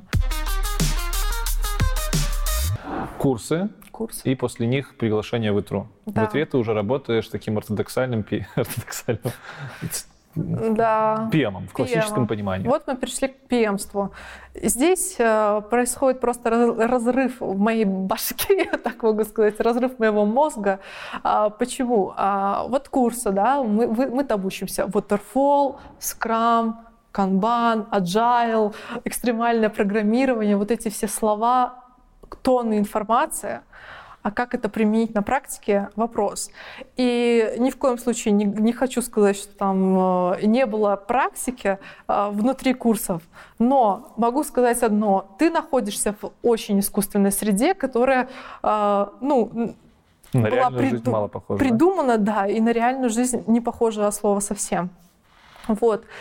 Ты как бы обучился, тебе, в принципе, все понятно, да, но когда ты приходишь в реальную компанию на, про, на позицию проектный менеджер, и у тебя уже есть понимание, какие, а, какие от тебя ожидаются требования и что ты должен делать, тут начинается истерика. Ну, как бы внутренняя, да. А, что я могу сказать за себя? А, я пришла в ИТРУ, Итра это чуть-чуть поясню. И Transition. И Transition это сервисная аутсорсная компания. Да, это большая уже не продукт. компания. Большая да. белорусская аутсорс угу. сервисная компания. Да. А, меня, ну... Паника. Да, паника. Почему? Стукнул ковид. Пришла я в ИТРУ 16 марта. Стукнул... Прошлого... 20 года. 20 года. А, пришел коронавирус, и две недели я сидела на бенче, не могли подписать контракт. Меня взяли в ИТРУ именно конкретно на этот проект. Если бы меня в ИТРУ не взяли, я бы продолжала работать в Скавинде. Угу. Вот. Но так получилось, что хорошо получилось. Проект стартанул, а, были ну, там, вопросы касательно подписания договоров, э, разные страны, а, ковид закрывал банки и все на свете. Ну да, то есть такая ситуация сложилась. А, проект стартанул, и что, как я себя ощущала, вот даже на этом бенче. Я не понимала, что мне нужно будет делать. Ну вот серьезно, не было никакого плана, ну вообще никакого, одна паника и ты себя настолько неуверенно ощущаешь и чувствуешь, что ты начинаешь, ну, я говорила, да, очень волнительно, у меня дрожал голос, и не могла выразить там два слова связать. Ну, это было ужасно. был ментор, как бы должен был быть. Был координатор. Был координатор. А, что бояться-то? Все равно, то есть координатор — это координатор, это ее, ну, как бы зона ответственности координатора. Координатор э, не даст мне свои скиллы, которые есть у нее, у него, неважно. Мне нужно само их угу. получить. И так смешно было, когда я сидела на бенче, мне уже дали описание проекта, я в Confluence она создавала такое огромное количество артефактов, а потом через некоторое время сидела их удаляла, потому что они не имели никакого, э, никакой связи с реальностью. Они, некоторые из них были не нужны. То есть я реально делала все по книгам. Э, хочу сказать, что пемство в таком вот в искусственно выращенной среде от реальной жизни очень сильно отличается. Но без искусственной среды ты не поймешь, как э, работать в реальности. Ну, это очень интересный опыт. Сколько у тебя примерно времени ушло на то, чтобы чувствовать себя уже чуть обжитой в этой сфере? В сфере именно? Ну, в смысле, в пемстве, в пемстве. Полгода. Полгода я себя ощущала каким-то странным человеком. То есть по факту последние полгода ты уже Да. себя нормально Да. ощущаешь как прям нормально Да. ПМ. Эм, Хорошо, ты в- чтобы закрыть уже блок про твой опыт, Мгм. стоит упомянуть, что ты в итре сейчас не работаешь. Я не работаю ты, в ты перешла в свою следующую компанию. Да, а, тут Э, тоже была... ну, Неважно, как- что за компания, просто Да. хочется понять, почему ты все-таки ушла из ИТРы и перешла в другую компанию, где ты Мгм. уже, получается, ну, хороший специалист Я такой, на хорошем в счету. и- новую компанию, в которой я работаю, уже на позицию медла. Вот. А, Почему этот переход случился? Почему случился? Во-первых, у меня был очень сложный проект. Мгм. То есть я там немножко, конечно, нафакапила. А, Я не уследила за всем скопом, который э, заказчик хотел. Мы работали по time and material, э, по контракту ТМ, with budget cap. Что это значило? Что было, была определенная сумма денег, которую не нужно было перерасходовать. А, Мы разрабатывали MVP, и на MVP требовалось, ну, договорились, что три месяца. За три месяца мы там запилим за определенную сумму денег. То А, есть прототип делали. Да, да, да, да. работа- Ну, MVP у нас в итоге получился работающий сайт, хороший сайт, а, но там не с огромным количеством фич. Вот. А have фичи мы оставляли на потом. Но в, нача- в самом начальном этапе, на, на- на начальном этапе а, заказчика, ну, как любого заказчика, заносит, он хочет и то, и все, а я как зеленая не могла уследить за вот этими хотелками, и мы делали, мы сделали крутые, клевые фичи, но это были have фичи, это не был э, функционалом основным. Мгм. И это стоило офигеть как дорого. Мгм. Мы потом посчитали, я схватилась за голову, ну, на самом деле, я, думала, меня уволят. А почему так произошло? Тут я не хочу никого винить, да, я буду отвечать за себя. Но это была командная работа. У меня были координатор, да, э, более старшие э, PM. Но не буду разделять ни с кем ответственность, я буду говорить за себя. Ну, я зафакапила. Клиент не ушел, заказчик остался, а мы продолжили работать. Но а, вот этот мой факап, Мгм. то есть мы долго доказывали, куда мы дели деньги, что мы никуда их не потратили, вот они, пожалуйста. То есть вот это все пришлось очень детально документировать дополнительно. А за это ты ответственна как PM, за расход за бюджеты? Да, Да, за бюджеты я Ага. ответственна была.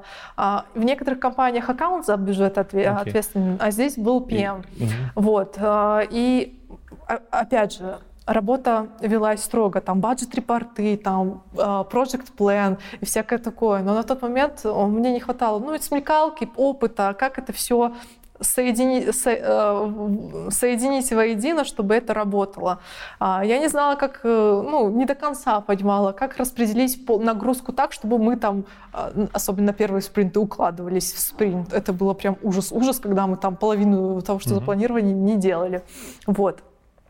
Короче говоря, а, MVP мы запилили, но MVP а, обязательно должно было идти вместе с а, банковскими системами, телефон, ну, смс-системами и так далее.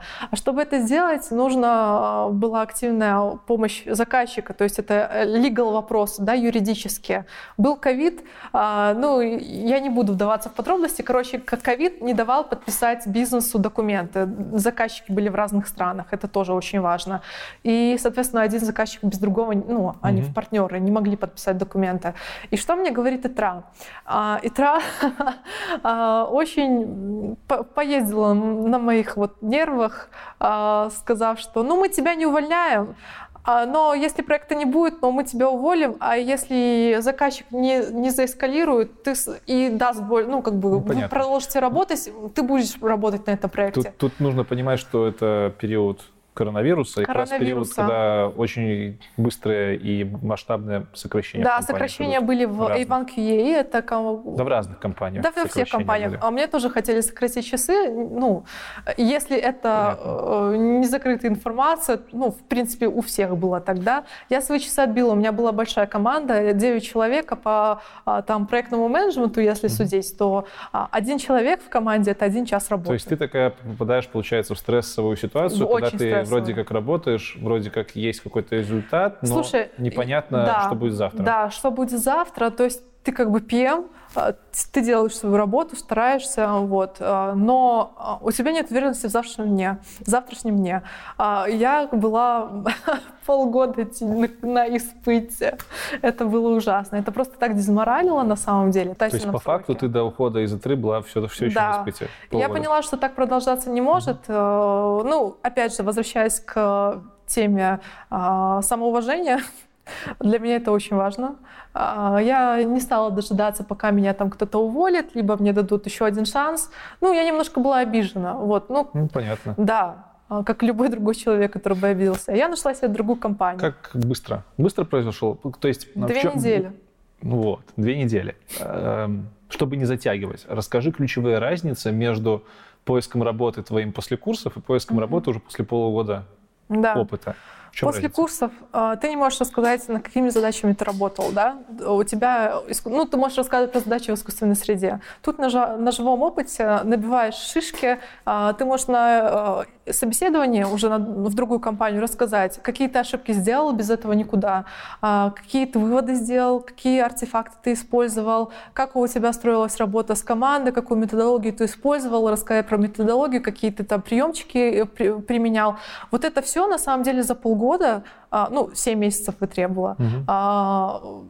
так Итра меня прокачала. Слушай, ну ты задротствовала конкретно, я это помню. Просто у кого-то точно, у многих точно возникнет вопрос, как ты так через 7 месяцев опыта, ну я пусть там еще 5 месяцев в этом в Skywind там было схожее что-то, но тем не менее за год ты просто берешь за две недели и находишь новую работу, это быстро. Это быстро. Это прям, ну, для разработчика, который год поработал, он все еще джун. Мне кажется, что... Ты задротствовала. Я, да, это один И задротствуешь второй... до сих пор. Да, и буду.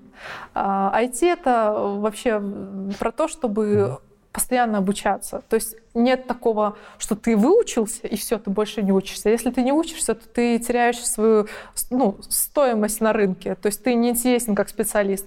Ну, программирование то же самое. Mm-hmm. В менеджменте, в бизнес-анализе абсолютно то же самое. Можешь ли ты сейчас сказать, что PM — это вот та сфера, в которой ты задержишься надолго? Да. На канале уже был выпуск про Project Management с Антоном Каном, сплашка там либо там выскочит. У Антона 13 лет опыта, uh-huh. у тебя полтора года опыта. Поэтому мы с тобой сейчас будем говорить про техническую часть по горячим следам. Потому что у тебя сейчас самый интенсивный опыт обучения, не обучения, И а обучение тоже. интенсивная фаза, да? Плюс я знаю, что твои полтора года для других людей зайдут как все три, потому что ты ну, мега продуктивная. Это я по личному опыту жизни с тобой знаю. Поэтому, поэтому, мне кажется, то, что ты расскажешь по технической части, будет прям очень свежо и очень актуально для всех тех, кто захочет в PM свичнуться либо перейти. И тут мне сразу хочется спросить, как новичку в PM-стве, то есть не новичку, а джуну PM, угу. придя в команду, показать, что он может, что он главный. Может быть, вообще нужно ли показывать, что ты главный на проекте? Ни в коем случае. Так, расскажи подробнее. А, многие люди ошибочно думают, что Проектный менеджмент — это про какую-то авторитарную историю. То есть э, я управляю проектом, значит, я здесь главный. Вообще не так.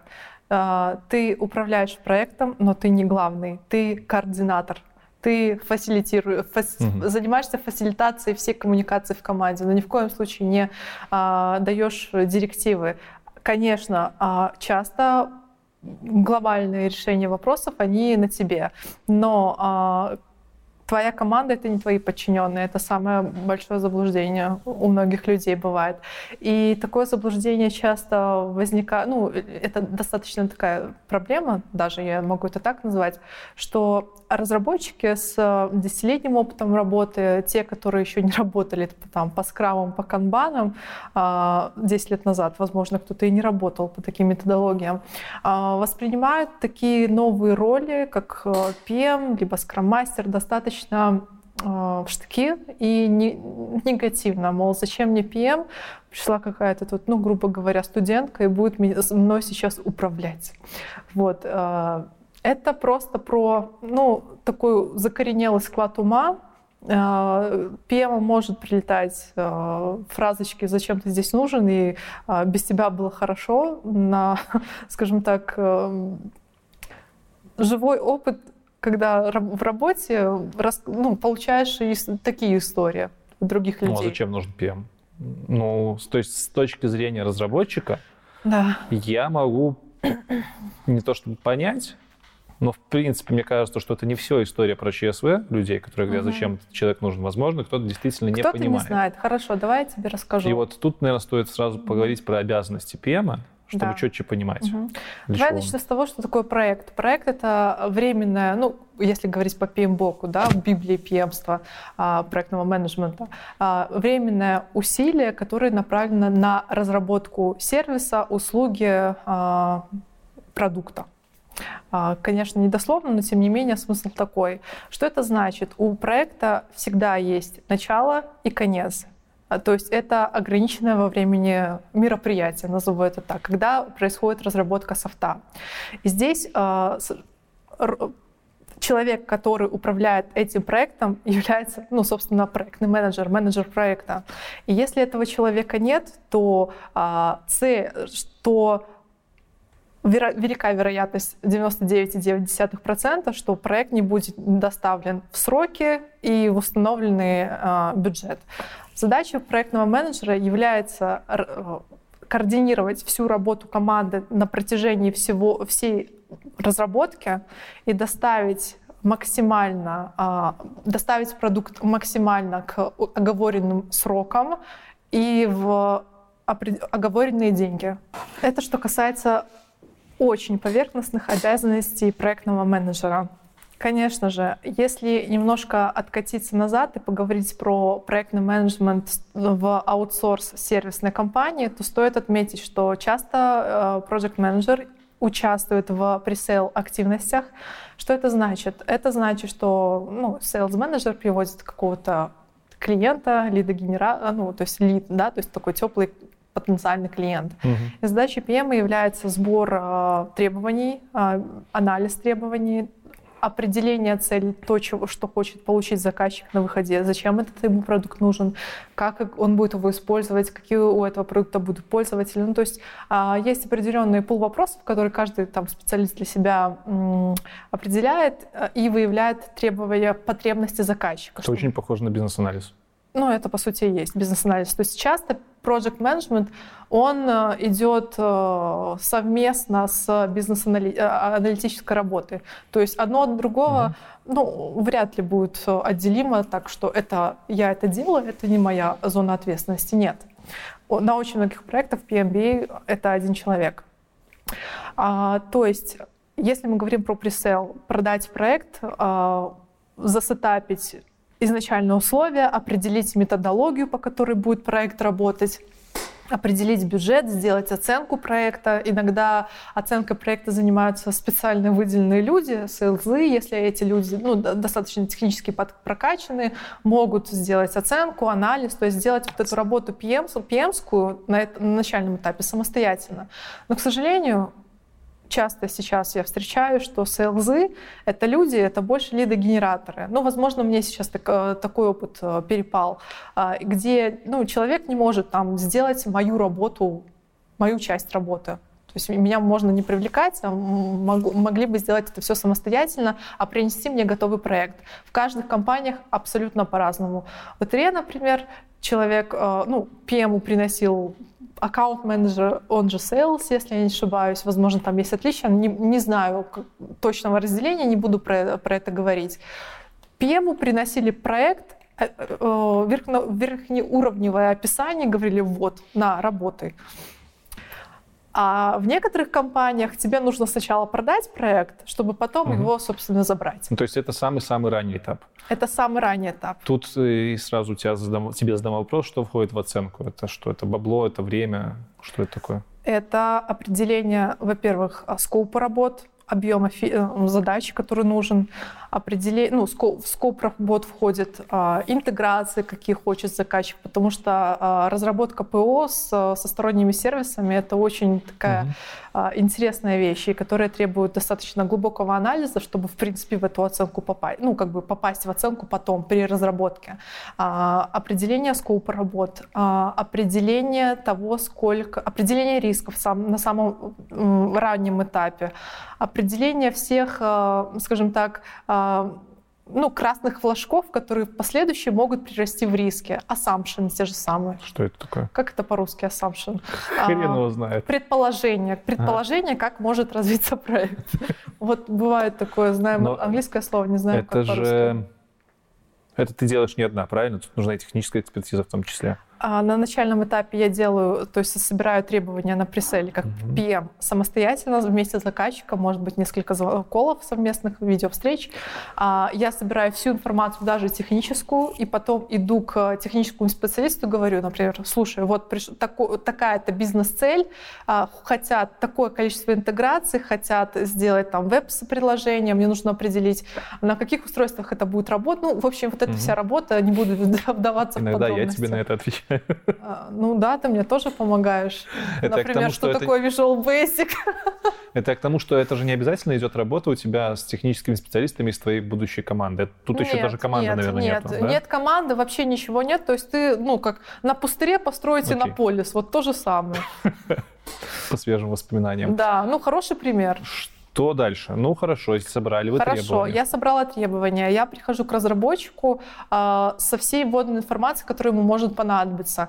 Э, там расписаны фичи, там расписано, какие интеграции должны быть, как это все должно работать. Если мы говорим про такую детальную оценку э, и рассматриваем кейс, когда реально контракт подпишется, это в очень идеальном э, мире, где заказчик больше, ну, по большей части знает, что он хочет. Угу. А, разработчик по моему специальному там отведенному файлу, но это уже такие подробности, запол... А, оценивают работу, сколько ему тре... времени потребуется, чтобы сделать ту или иную фичу. Как правило, такую работу оценивает МИД, и, ну, либо сеньор, либо техлид. А, я потом, как проектный менеджер, должна эту оценку провалидировать самостоятельно и отправить там а, на, на верхний уровень, то есть там руководству, чтобы мы завалидировали эту оценку все вместе. Но здесь важно понимать, какая, э, что, какие риски включаются в эту оценку от этого конкретного разработчика. Если ты, например, как сеньор, там, помидор, сделаешь эту задачу за 15 часов, джуну может 45 потребоваться. То есть мы берем среднестатистическое ага. число. То есть оценка — это часы. Оценка — это, конечно, часы. Okay. И мы не будем говорить про сторипоинты, скрамы и так далее. Не, ну можно-то там сказать, блин, два косаря баксов. Нет, оценка сначала часы, да? идет оценка в часах, сколько времени, времени потребуется, а потом сколько это будет времени стоить. Времени кого? Вот ты времени сказала, разработчиков. Джун и сеньор разные люди. Да. Кого? Мы берем среднестатистическое число. Mm-hmm. То есть, например, а, девелопер сеньор э, за 15 часов делает, там а, Джун сделает за 35, грубо говоря. Mm-hmm. Берем среднее, ну сколько это? 20-25 часов я вписываю, да? Вот. А, и, соответственно, на оценке часовой происходит э, прогнозирование бюджета проекта. И это не значит, что проект будет выполнен именно в эту сумму денег, которую мы определили. То есть это больше для ориентации, для ориентации, ориентировки. ориентации. Может быть, кому-то и ориентация. Извините. Да. Оценивали мне. Да. То есть это, есть такое понятие, ну, используется в проектном менеджменте Болпарк оценка. Что такое болпарк оценка? Это очень грубая оценка а, стоимости проекта, ну и, соответственно, стоимости угу. и э, времени. Так, хорошо. Оценили проект. Оценили. Сколько времени проходит в среднем от, от, от начала коммуникации с клиентом до создания команды, начала работы? Ну так. Если клиенту горит, вот у меня был клиент, недавно, который говорит, давайте быстрее подписывать контракт, потому что мне в марте нужно э, MVP запустить, а у нас на дворе это уже февраль. Mm-hmm. Я говорю, this is impossible. Он такой, нет. This is possible. This is possible, да, ну, this is именно так. А, но это все, конечно, шутки. То есть здесь важно еще адекватность не выключать. А, деньги, бизнес — это одно, но закоммититься сделать не равно сделать. Это две разные вещи. Я говорю, мы вам можем пообещать сделать там за полтора месяца, но вы получите только архитектуру. То есть полтора месяца — это... Ты полтора говоришь... месяца — это практически два спринта. Стоп, ты сейчас говоришь про время разработки. Да. Я у тебя говорю, сколько времени уходит на подписание контракта. Да, я немножко ушла, ушла в сторону, сори. А, опять же, если. Э, заказчику горит, то в течение там несколько, от нескольких недель до месяца. То есть на... за месяц можно вот это вот все сделать, потому что мы только что говорили. Обсудить, ну, от, оценить, оценить, оценить, подписать Хорошо. договор и стартовать. Напомню, это мы говорили за обязанности менеджера, про обязанности менеджера. Да. То есть первая обязанность понятна. Еще до формирования команды менеджер уже активно работает. Да, и планирует предполагает, какая угу. команда, сколько людей потребуется, кто эти люди будут, какая у них будет загрузка, по какой модели мы будем работать, предлагает эту модель клиенту. Как ты без технической экспертизы можешь понять, кто должен быть в команде разработки? Я могу уже понять, кто То есть это обязательно быть... навык у PM? Ну, конечно. Проектный менеджер, менеджером проекта в IT менеджером проекта в IT невозможно стать, если ты ну, банально фронт от бэка не отличаешь, не знаешь, на чем пишется фронт, на чем пишется бэк, а как это все и где хостится. Я сама уже сейчас на данный момент определяю, какая база данных нам может быть полезна, mm-hmm. и предлагаю заказчику, и предлагаю оптимальное решение. То есть это такой опыт, который он, ну вот, накапливается. То есть и тут, кстати, твои курсы по программированию тоже даром, По программированию Skywind мне очень, на и самом деле, много саппорт. дал. Хорошо. Да. Э, оценили команду, угу. примерно представили. Заказчик там, наверное, опрует. Какие обязанности у тебя, как у PM, уже в процессе разработки проекта? Подожди, чтобы э, мы стартанули разработку, mm нужно сначала пройти фазу проекта. Первая да. фаза проекта — это инициация проекта. Что это значит? Ну, допустим, мы договорились, что мы работаем по скраму, да? Вот. Скрам-модель и первая фаза инициация проекта. Собирается команда, э, там sales менеджер, либо я как PM, который участвовал ранее в коммуникации, сетапим ну, определенное время, приходит вся команда на видеоконференцию, происходит киков митинг, мы знакомимся. Что это такое? Киков митинг, первая встреча с угу. заказчиком, команда с заказчиком. Каждый представляется, nice to meet you, все такие happy, excited, да, вот это, ну вот такая формальность, но тем не менее она нужна. Это, это киков, это в принципе что-то обычное, то есть это не из скрама чисто, это обычное мероприятие? Обычное мероприятие. Okay. Даже mm внутри а, когда ты делаешь оценку, у тебя есть киков митинги. Киков митинг, по сути, первая встреча с заказчиком. Okay. Бизнеса с заказчиком. Тут да. может что-то случиться на первой встрече? А, ну, нет, вы типа, нафига? А нафига? Ну, в смысле? Ты, вот, например, да, хочешь заплатить там полмиллиона долларов ну, кому-то, да? Ну. Кому ты? Ты же хочешь этих людей увидеть? Компания, бы... которая это будет делать. Нафига мне знать, что это будет делать? Там еще пять раз разработчики поменяются, если у меня проект на три Но... года. Нет? Ну, ты как человек, да, все-таки человеческую часть э, не нужно так э, обесценивать. То есть ценность в этом просто Конечно, само знакомство, да? connection. Окей, ну, как хорошо. бы люди работают с людьми, mm-hmm. то есть это не роботы делают. Mm-hmm. Тебе хочется знать, хотя бы посмотреть, как эти люди выглядят. А бывало такое, чтобы заказчик сказал, вот этот чел мне не понравился, давайте его поменяем? А у меня такого не было. Ну, в, в целом, как ты думаешь, Ну, может? слушай, ну это такое, наверное, предвзятое отношение. Okay, Возможно, хорошо. это может быть в какой-то теории. Короче, Но как... на самом деле заказчику может чувак не понравиться, там, разработчик или кто-то. Нет, я вру, у меня был такой кейс в Атре, там не с разработчиком был, да, okay. и обычно такой спор и просьба замены специалиста возникает, когда специалист либо плохо работает. А, в процессе уже. Да, а, либо он очень хорошо работает и не согласен делать фигню. Так, возвращаемся, значит, инициализация проекта, угу. инициация. Инициация. Дальше. А, сделали инициацию, то есть kick-off митинг, происходит потом, ну, как бы планинг проекта, планирование. То есть вы, а, у вас есть ballpark оценка, накид, засетаплен какой-то определенный очень а, верхнеуровневый план, и вы, а, ну, если мы говорим про скрам, да, у вас есть спринт 0, обычно это неделя до двух недель, когда сетапится архитектура проекта, до этого уже, в принципе, Тут надо еще сказать, что э, команда знакома с проектом на очень таком э, верхнем уровне, угу. э, и в принципе понимают, что им придется делать. Угу. Вот. Ты ты как менеджер, что Да, что я должна это всем рассказать до этого. Кстати, я про это пропустила. Да, то есть там выделяется время до киков, э, ты со всеми созваниваешься, знакомишься, говоришь, вот тебя выделила компания на, на этот проект, угу.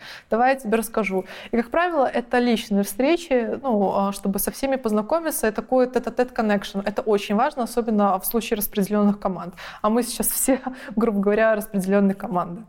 А, происходит вторая стадия, вторая фаза — это именно планирование. То есть вы подтверждаете там бол, свою ballpark оценку, что вы а, происходит анализ да, со стороны архитектора либо дефлида, что действительно ну, такой proof of concept а, происходит, что действительно проект можно сделать. Хотя proof of concept можно сделать на этапе лабы, ой, господи, лабы, на этапе estimation, то есть на этапе оценки проекта. То есть ну, по-разному. Угу. Вот. С, а, как правило, на, в первом спринте сетапится архитектура, за, э, архитектор работает над технической частью, а э, команда знакомится с проектом. Ты уже пошла в проект. Мне пофиг, да. что там в проектах Я очень увлекаюсь, поэтому, да. пожалуйста, говори. Мне важно понять, что в это все время делаешь ты. Ты сетапишь митинги, угу. ты передаешь какие-то знания, знакомишься да. со всеми. Плюс, я так понимаю, ты закрываешь обязанности какого-то ведущего процессов, ну, скрам-мастера да. в данном случае. Ну, это очень громко сказано. Да. То есть я ну, являюсь фасилитатором всей коммуникации. То есть это человек, который отвечает, ну, координирует Фасилитатор всей коммуникации. Коммуникация, да. А, то, э, ты разделяешь э, задачи скрам-мастера, если его нет на проекте? Да. Если он есть, то вы как-то... На проекте либо есть скрам-мастер, либо проект-менеджер. А, то есть вдвоем они не могут быть? Ну нет, но зачем? Ну, как бы то либо получается, скрам-мастер и проект-менеджер это один, одно и то же. Да, если мы работаем по скраму, mm-hmm. нету проектного менеджера, есть скрам-мастер по-хорошему. Да, я видела в комментариях, в комментариях написано было, а, я знаю, кто у меня скрам-мастер, но не знаю, кто проект-менеджер. Ну, это один и тот же человек. Хорошо. Вот мы активно уже разрабатываем проект. Ты, получается, управляешь процессами.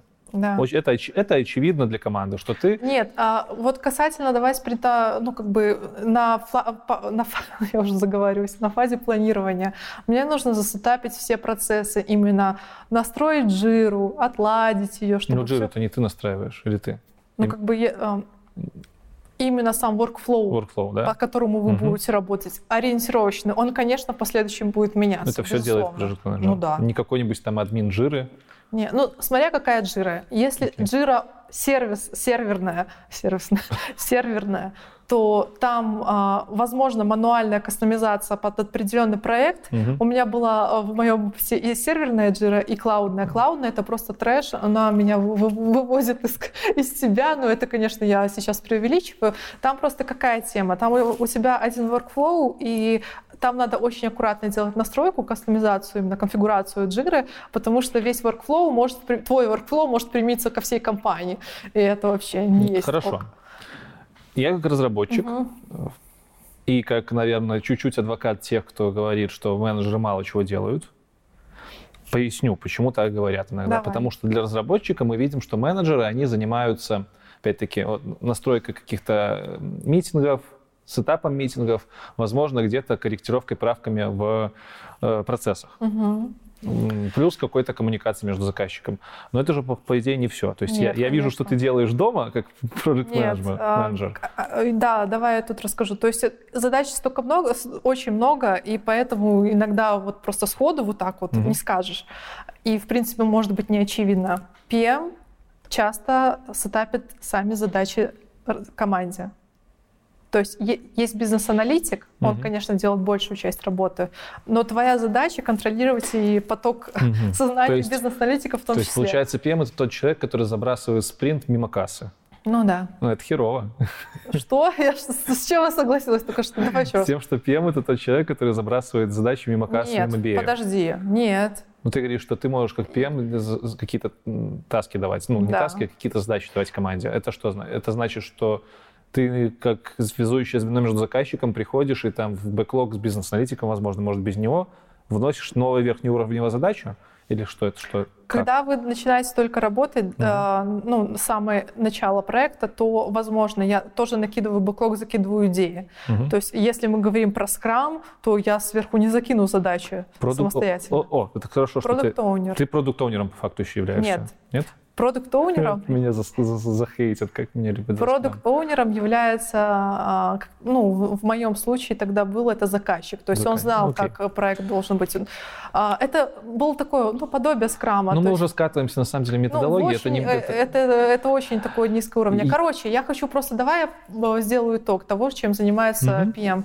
Он а, проводит все стадии проект, проекта от стадии инициализация, то есть когда проект стартует, планированием занимается, а планирование это, извините меня, не там Мы поняли, сегодня мы делаем, а это делаем завтра, это на самом деле очень трудоемкий процесс, который занимает очень много времени.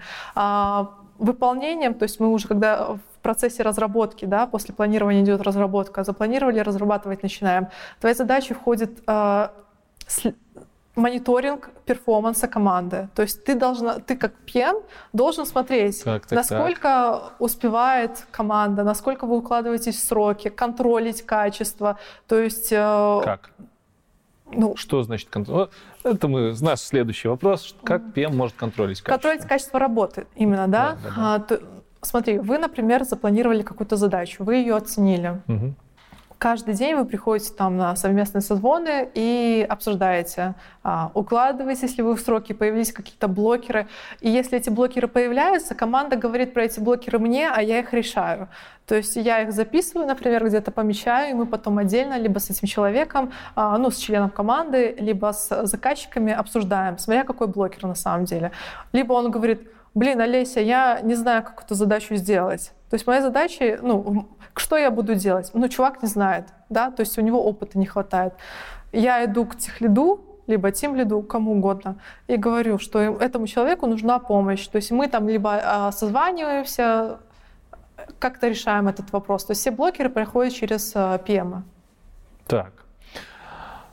Тут важный момент в том, что ты не кнут. Нет. Ты по факту решатель проблем для команды. Да, да. Хотел еще спросить, просто мы можем этот вопрос упустить в дальнейшем нашем флове, какие виды отчетности ты как PM предоставляешь для заказчика? Тут немножко переметнемся в сторону заказчика. Потому что я вижу дома, ты дофигища отчетов делаешь, для разработчика это очень очевидно. Конечно. А, разработчику может показаться, что PM это да, тут потрендел, угу. потрендел и все. А пока разработчик пишет код, э, PM тоже делает работу. А, какие виды отчетности? Да? Все зависит, ну, конечно, я сейчас общую фразу скажу, а, от потребности заказчика. Если ему нужны daily отчеты, daily репорты, ты э, репорт, да, mm. daily репортинг, а, то ты делаешь такой отчет э, определяешь, что в него должно входить. Э, ну а что обычно туда входит? Ну, что? например, сегодня привет там Том, или, не знаю, привет там Гарри. Сегодня мы сделали такие-то фичи, mm-hmm. работали над такими-то фичами, сделали на такой процент. То есть это такие репорты, которые дают заказчику понять, что работа идет? Да, да, да, okay. да. Вот. Как правило, такие репортинги очень э, нечастые, но э, от этого хотят откреститься все пемы, потому что это так, такая жуть на самом деле. Я просто делала в течение там, года такие репорты, репорты, репортинги, ну, короче, отчеты, потому что я уже боюсь сказать репорт, репорты, а потом захейтят и скажут, о, лингвист неправильно говорит. Забей. Ладно. Короче, отчеты, да, русское слово, не будем загрязнять могучий русский язык. Лайки а... поставили за это быстро. Очень не любят англицизм почему-то русские люди. А, Ежедневный отчет может отсылаться заказчику. Обычно это еженедельный отчет по потраченному времени и по потраченному бюджету. Угу. То есть там уже прослеживается, сколько кто сделал, сколько денег потрачено, Forecast report может отправляться. Это репорт по прогнозированию бюджета. То есть э, на основе э, сделанной работы мы можем прогнозировать, сколько работы осталось и сколько бюджета нам еще потребуется, и сравнить, э, сколько бюджета нам потребуется с тем бюджетом, который у нас есть. Mm-hmm. Вот. И если мы там превышаем что-то, мы можем что-то убирать, добавлять, ну, в общем... Это, в принципе, основной, наверное, репорт? Или какие-то есть, еще ну, спринт-репорт можно отправлять. Э, Но все направлено на то, чтобы заказчику что-то Конечно. рассказать. То есть показать видимость работы. Угу. Ну, то есть прозрачность в первую очередь. Невидимость, а по факту, Невидимость, что есть. прозрачность, да. да. И если есть риски, конечно, PM а, — это человек, который, вот есть такая шутеечка хорошая, PM а, — это человек, который едет на велосипеде, который горит. И на самом деле оно так и есть. Риски часто возникают, и задача PM является определить эти риски наперед до того, как они возникли. А если они возникли, риски разные бывают, да, там э, ресурсов не хватает, ресурсы э, болеют по-разному. Угу. Задача сложная, задачу не оценили. Ты упомянула бюджет, что иногда можно не вписываться в бюджеты. И, э, насколько я знаю, есть разные модели продажи проектов по бюджету. Можешь Да. про них чуть-чуть больше рассказать? Конечно. А, ну, если мы взглянем, если к те, кто интересуется, посмотрят в PMBOK и посмотрят, сколько там типов проектов, то можно с ума сойти. Обычно этим всем не пользуются, а пользуются fixed price, fixed price э, contract type, да, то есть это фиксированная а, модель а, контракта. А, То мы- есть конкретное количество денег дали, и Конкретное должны количество подписаться. денег, конкретное количество времени. Так, Тут взаимосвязано. Есть time and material, когда а, заказчик платит за конкретные часы, которые были потрачены. А часы, а, ну, у часов есть рейтинг, э, ну, рейт, Есть то есть стоимость Четкие работы. плюсы и минусы каждого из подходов таких? Или тут один, типа, фикс прайс хорошо, Каждый- а time and нет. materials лучше? Нет, нет. Каждый контракт применяется для определенных целей. Мгм. А, Fixed price равно waterfall, то есть это работа под waterfallным проектом. А, Time and material — это agile методология, которую можно применять. А, И для разных потребностей заказчика применяются разные типы контрактов. Есть fixed price, да, фиксированная Мгм. стоимость. Есть time and material, когда а, у тебя нет лимита по деньгам. То есть клиент платит, платит, платит, ты шлешь какие-то отчетики и а, можешь а, прогнозировать, сколько денег еще потребуется. Но есть еще такое подобие fixed price, это time and material with budget cap, когда у тебя есть cap, ну, а, потолок, который ты не можешь, а, точнее, вообще супер нежелательно его Так, а чем это отличается? А, Отличается тем, что ты все равно работаешь по ТМу, ты работаешь по скраму, но у тебя а, это такой flexible scope. То есть если а, ты видишь, что эта фича очень дорогая, и вы, вероятнее всего, не впишетесь в вот этот кэп, верхний потолок, то ты здесь можешь фичу одну заменить на фичу другую. А в price проекте, price контракте по waterfall ты этого сделать не можешь, потому что там все происходит через запрос на изменения. А тут ты работаешь по agile. Но у тебя все равно тебе нужно управлять бюджетом. Блин, не хотел я тебе про методологии задавать вопрос так быстро, но коль уж разошла речь за Waterflow и Agile. и все- Waterflow. Waterflow. Waterfall, сори. Waterflow. Waterflow. Waterflow это можно майки делать. Я работаю по Waterflow. Кстати, да, давай запустим мерч, бизнес-идея прямо. Да. Waterfall, Agile и все, что есть под Agile. Вот. э, Не буду спрашивать про все методологии, которые есть. Расскажи про те из них, которые ты в работе используешь, которые было бы неплохо знать PM. А, В работе испро- используется, используется а, Waterfall с фикс прайсом. Мгм. У меня были такие проекты. А, Что за, чем это характеризуется? Чем характеризуется Смотри, методология Waterfall? Приходит заказчик двух и словах. говорит, а, «Е- мне нужно разработать такую-то э, систему, у меня есть столько-то денег. А мы говорим, воу, воу, человек, постой, за эти деньги мы тебе сможем разработать только explicit documentation, такую очень всеобъемлющую документацию, на основе которой потом ты по waterfall тому же самому сможешь разработать свой проект. То есть а, разработка софта по waterfall, по fix price -у никогда не стартанет без детальных требований. Чем это отличается от Agile?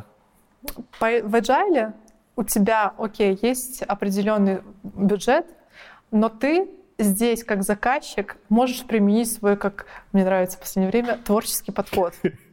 Да, это прям больная тема. была, Хорошо. да. Когда заказчик пришел на вот на fix price проект и сказал, Олеся, вы меня а, ограничиваете в моем творческом подходе. Я говорю, так давайте мы на agile перейдем, и я вас не буду ограничивать, вы будете делать все, что угодно. Хорошо. Что из Agile стоило бы знать? э, Мгм. И в чем стоило бы разбираться, когда ты идешь проект менеджер в начале? Ну, во-первых, самая популярная методология, как бы это банально звучало.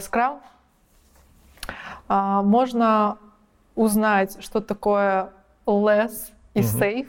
Это Мгм. фреймворки от Scrum. Ты знаешь, что такое канбан и в каких случаях можно применять, какие а, правила там есть, если это можно правилами назвать. Ну, то есть ценности, values. Мгм.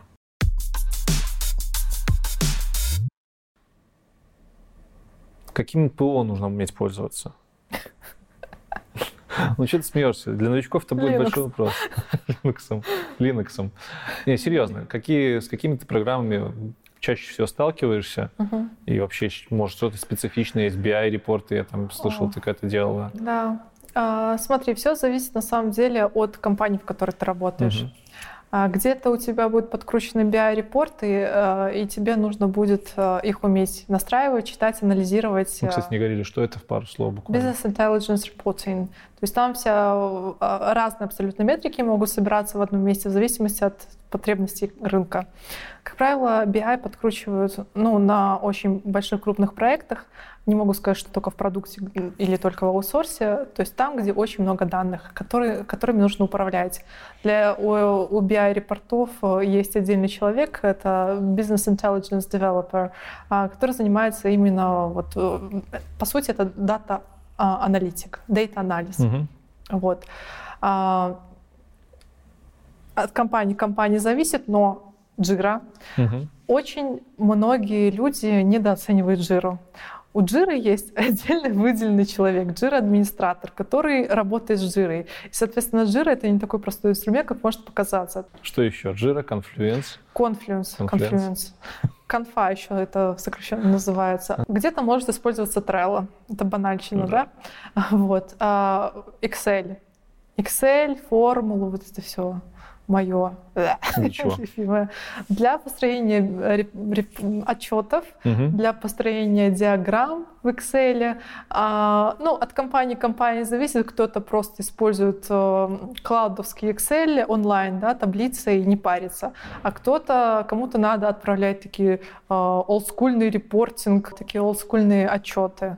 Э, с графиками, с таблицами. И, ну, и, соответственно, это все завязано на формулах. То есть формулу тоже надо получить. Хорошо. Если не знаете. А, так.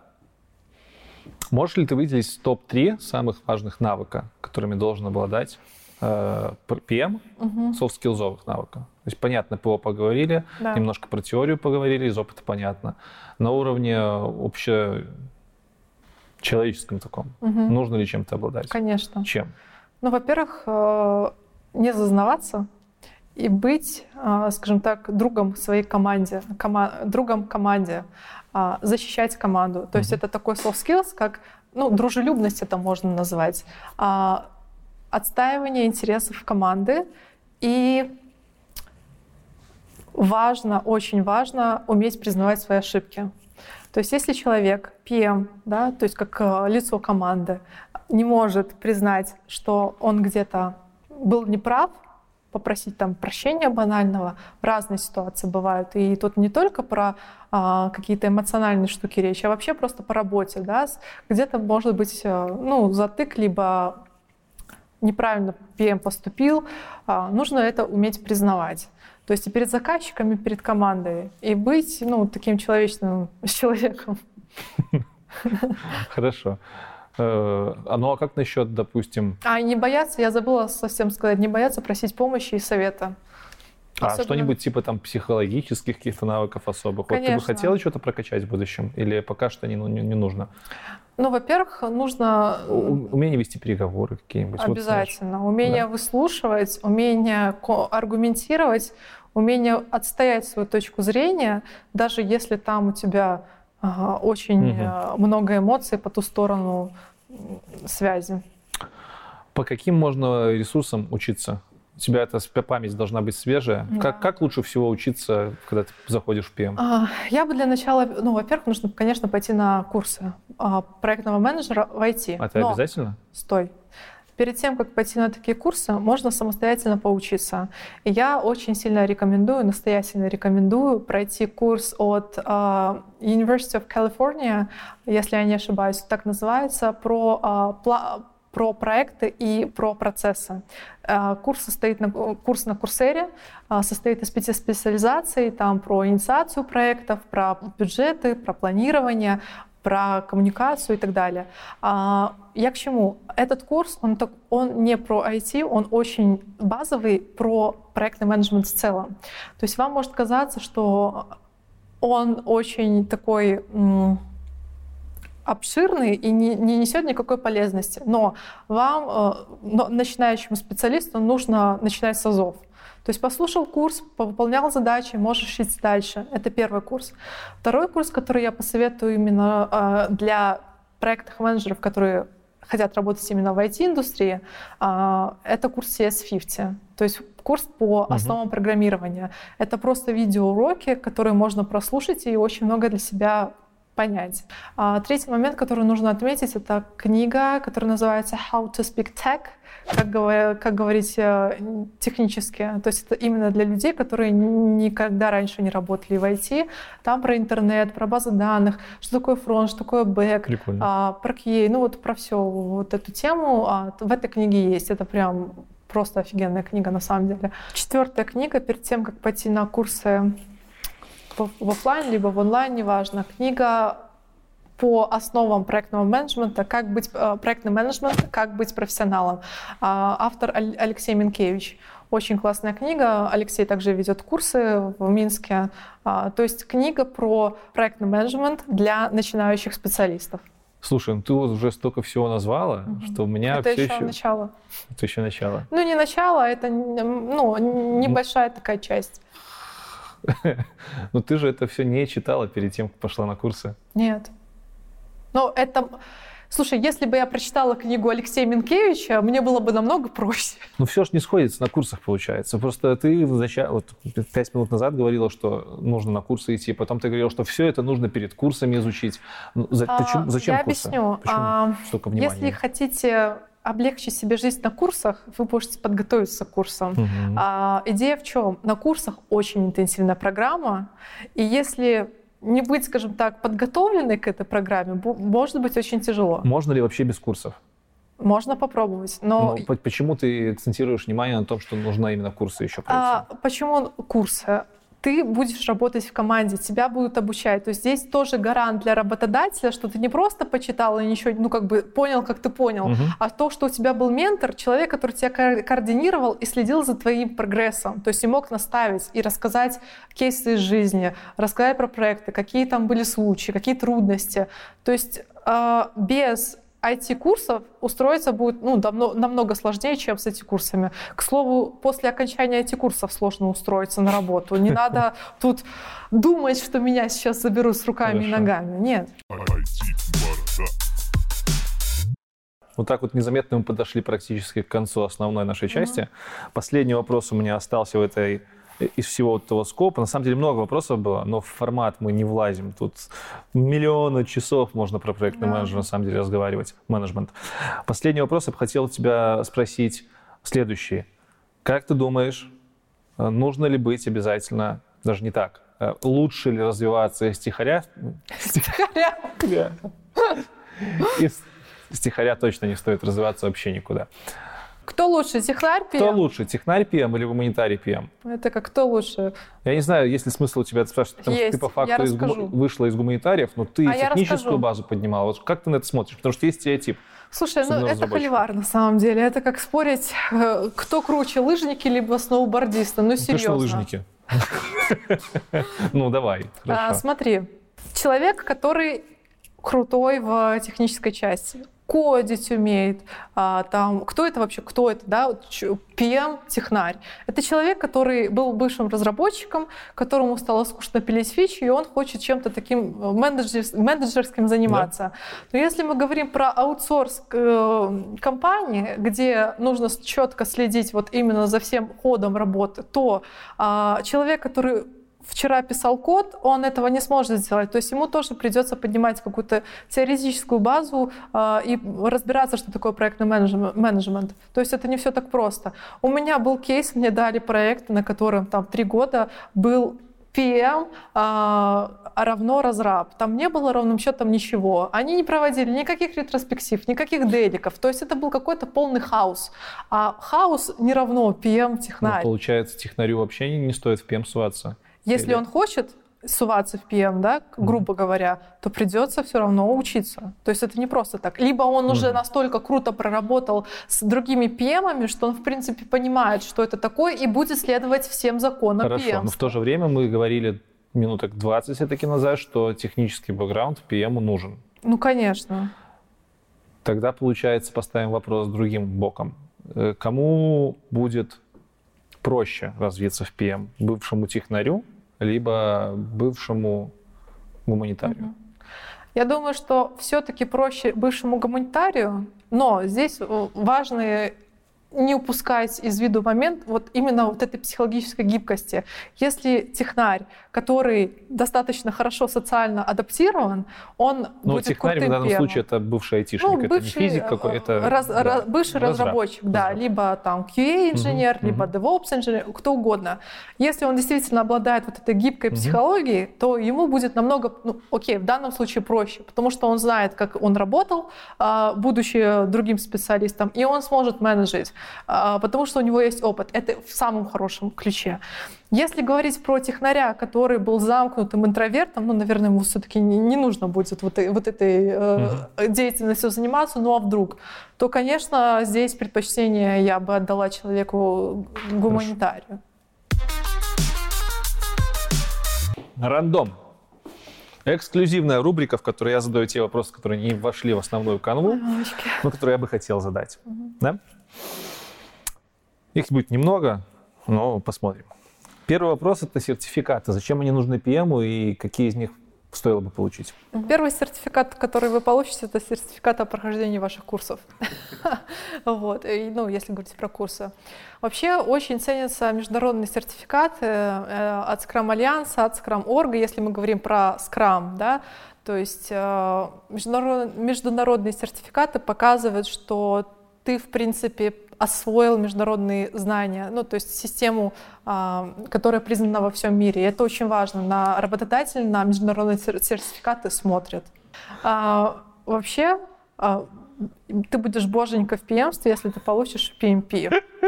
А, Для получения PMP есть условия. Если у тебя есть э, диплом из университета, то тебе нужно а, проработать с PM минимум 5 лет, 4-5 лет, ну я точно не помню, но около 5 лет, а, чтобы сдать э, PMP. Это прям э, верификация на PMP. Но Ну, это будет. не твой Да. случай, потому что ты Э, забирала диплом. Да, это не мой случай. В моем случае от 7 до 8 лет. Вроде та- такой нужен Как-то опыт. несправедливо. Почему? Мне кажется, справедливо. И это прям Ну, а в чем прикол? Типа, если у тебя есть диплом, значит, ты там опыта больше получил? Ну, Странно. может быть, гарантия того, что ты можешь э, там довести дело до конца. Или кто-то бабок заработать ну, хочет. либо кто-то бабки. Ну, нет. Ну, Ну, я думаю, что все-таки Ну, вот, вот это... PMP это получается прям такой самый мощный, Да, и это не именно про IT, это именно про проектный менеджмент, управление проектом в целом. Хорошо. Самый частый вопрос проект менеджером Мамочки. чем это отличается от продукт А, Может, а, я скажу не по, там, по книжкам, а а скажу такую аналогию проведу. Вот а, меня, наверное, сейчас закидают э, яйцами, но тем не менее, женщина, э, женщина становится беременной, у нее появляется врач, который ведет ее беременность. Это проектный менеджер. А а когда женщина рожает, да, то есть ребенок родился, а, роль проектного менеджера, то есть ведение родов, ну, точнее, ведение беременности, она заканчивается, то есть от начала до конца. Дальше это продукт, и женщина самостоятельно воспитывает ребенка. То есть задача пр- проектного менеджера является ведение проекта от начала до конца, а задачей продукт менеджера является м, развитие самого продукта, анализа рынка, анализа Мгм. конкурентов, То есть это, в принципе, метрики. разные Это вещи. разные вещи. Продукт менеджер может быть сродни с э, бизнес-анализом, но это все равно Мгм. тоже разные дисциплины. Какие показатели эффективности есть у менеджера и как вообще ты оцениваешь свою эффективность? Потому что я как разработчик, например, и ну, там, любой разработчик может оценить свою эффективность в количестве кода написанного. А Слегка. вы, э, подожди, вы строки кода строками кода Нет, меряетесь? тут вопрос, тут вопрос не про сейчас, не про то, там, не про KPI, нет, это не тот вопрос. Мгм. Тут вопрос про то, как тебе самой понять, что ты эффективна. То есть разработчику это сделать просто. Мгм. Он четко знает, сколько он времени потратил сколько строк кода он написал. Он получил удовлетворение от этого, он видит свою работу. У менеджера же получается Ну, куча всяких работ, и вот нет ли такой проблемы, что ты такая выдохнула в конце дня, а вроде ни хера не сделала. Нет, такого нет. Нет? То есть твоя задача является решение этих вопросов. А, например, когда уже проект развивается, ты Мгм. точно знаешь, какие задачи тебе нужно закрыть, ну, в данном спринте. То есть ты себе, как PM, выставляешь там чек- чек-лист закрытый в Jira, делаешь, там, написать такой email, прописать риск-план, а, от- подумать про риск mitigation, то есть про смещение риска, про, ну, вот такие вот вещи. А, поговорить с командой, созвониться с теми, сходить на этот кол, то есть и ты в течение дня эти кейсы, ну, чек-лист- пункты из чек-листа своего закрываешь. KPI в таком вот конкретном понимании для определения эффективности менеджмента нет. Есть KPI, конечно же, для определения э, успеха именно самого проекта. Как ты думаешь, будет, будет ли проще зайти в PM айтишный угу. человеку, который был руководителем проектов не в IT-сфере? Ну, То есть, какой, например? Ну, не знаю, строительный. Я думаю, что форы как таковой не будет. То есть э, ты, как PM из другой сферы, можешь показать, э, что ты в теме проектного менеджмента, что ты знаешь, что такое менеджмент в классическом его понимании. Это большой плюс. А, но велика вероятность, что тебя сначала возьмут на стажировку. Угу. Вот. И ты будешь действительно осваиваться. Ну, знакомиться с правилами, с ролями, а, с процессами. Это все равно очень разные вещи. Угу. То есть это может быть подспорьем, но это не гарант. Ну, я думаю, что больше да, чем нет. И последний вопрос на сегодня. Какая скорость света? Какая скорость у света? У в вакууме. Какая скорость у света? 299 миллионов 758 тысяч 548 метров а ты хитрая, ты готовилась, ты готовилась. Он Хорошо. меня заставил выучить. Хорошо, тогда последний после последнего вопрос. Учитывая, что до Земли свет летит примерно 8 минут. 17 секунд. Готовилась. Сучка. 8 минут 17 секунд. Какое расстояние до Земли? Можешь просто рассказать, как бы ты его считала. Не надо цифры. Ну, умножила бы скорость света на э, время. Да, все правильно. Господи. А ты, а ты боялась. Все, Лечка, на этом все у нас. Мы закончили. Спасибо тебе большое за то, что ты поделилась своим опытом и рассказала про то, как ты видишь PM и как вообще в него входить. Угу. Я уверен, что этот выпуск был полезен многим. У нас в конце остается лишь конкурс. Я знаю, что ты припасла на конкурс очень интересную штуку. Рассказывай. Полезную штуку. Штуку-то, штуку-то я припасла, а конкурс я не придумала. Ничего, придумаем. Расскажи сначала, что мы разыгрывать будем. А, я а, хочу разыграть книгу, две книги по проектному менеджменту. Первая книга — это Алексея Минкевича «Проектный менеджмент. Как стать профессионалом». И вторая книга «Agile». И эта книга Возможно, я найду ее на английском и пришлю вам. Тут вылезла одна, Здесь. тут да. вылезла вторая. А, книга по agile, именно по всем существующим методологиям, их различия и что и где применять. Так, отлично. Две книги, по, угу. связанные с PM. За что мы их разыграем? У нас есть возможность в комментариях что-то оставить. Угу. Какие у тебя есть идеи, может быть? Я предлагаю рассказать про самый смешной либо забавный случай, а, связанный с вашим проектным менеджером. Как он зафакапился. Либо грустный. В общем, что-нибудь эдакое, такое... Короче, такой чуть-чуть мерзенький, подленький конкурс да. такой у нас. Но, тем не менее, давайте только без переходов на личности. Без переходов на личности, просто да. описать саму ситуацию, как э, себя вел PM в этом кейсе, в этом случае? Как эта ситуация была разрешена? Все, все понятно. Оставляйте ваш конкурсный комментарий помечайте его обязательно хэштегом конкурс и оставляйте его в закрепленном к этому комменте. Вот прям под закрепленным комментом, чтобы вас было проще найти.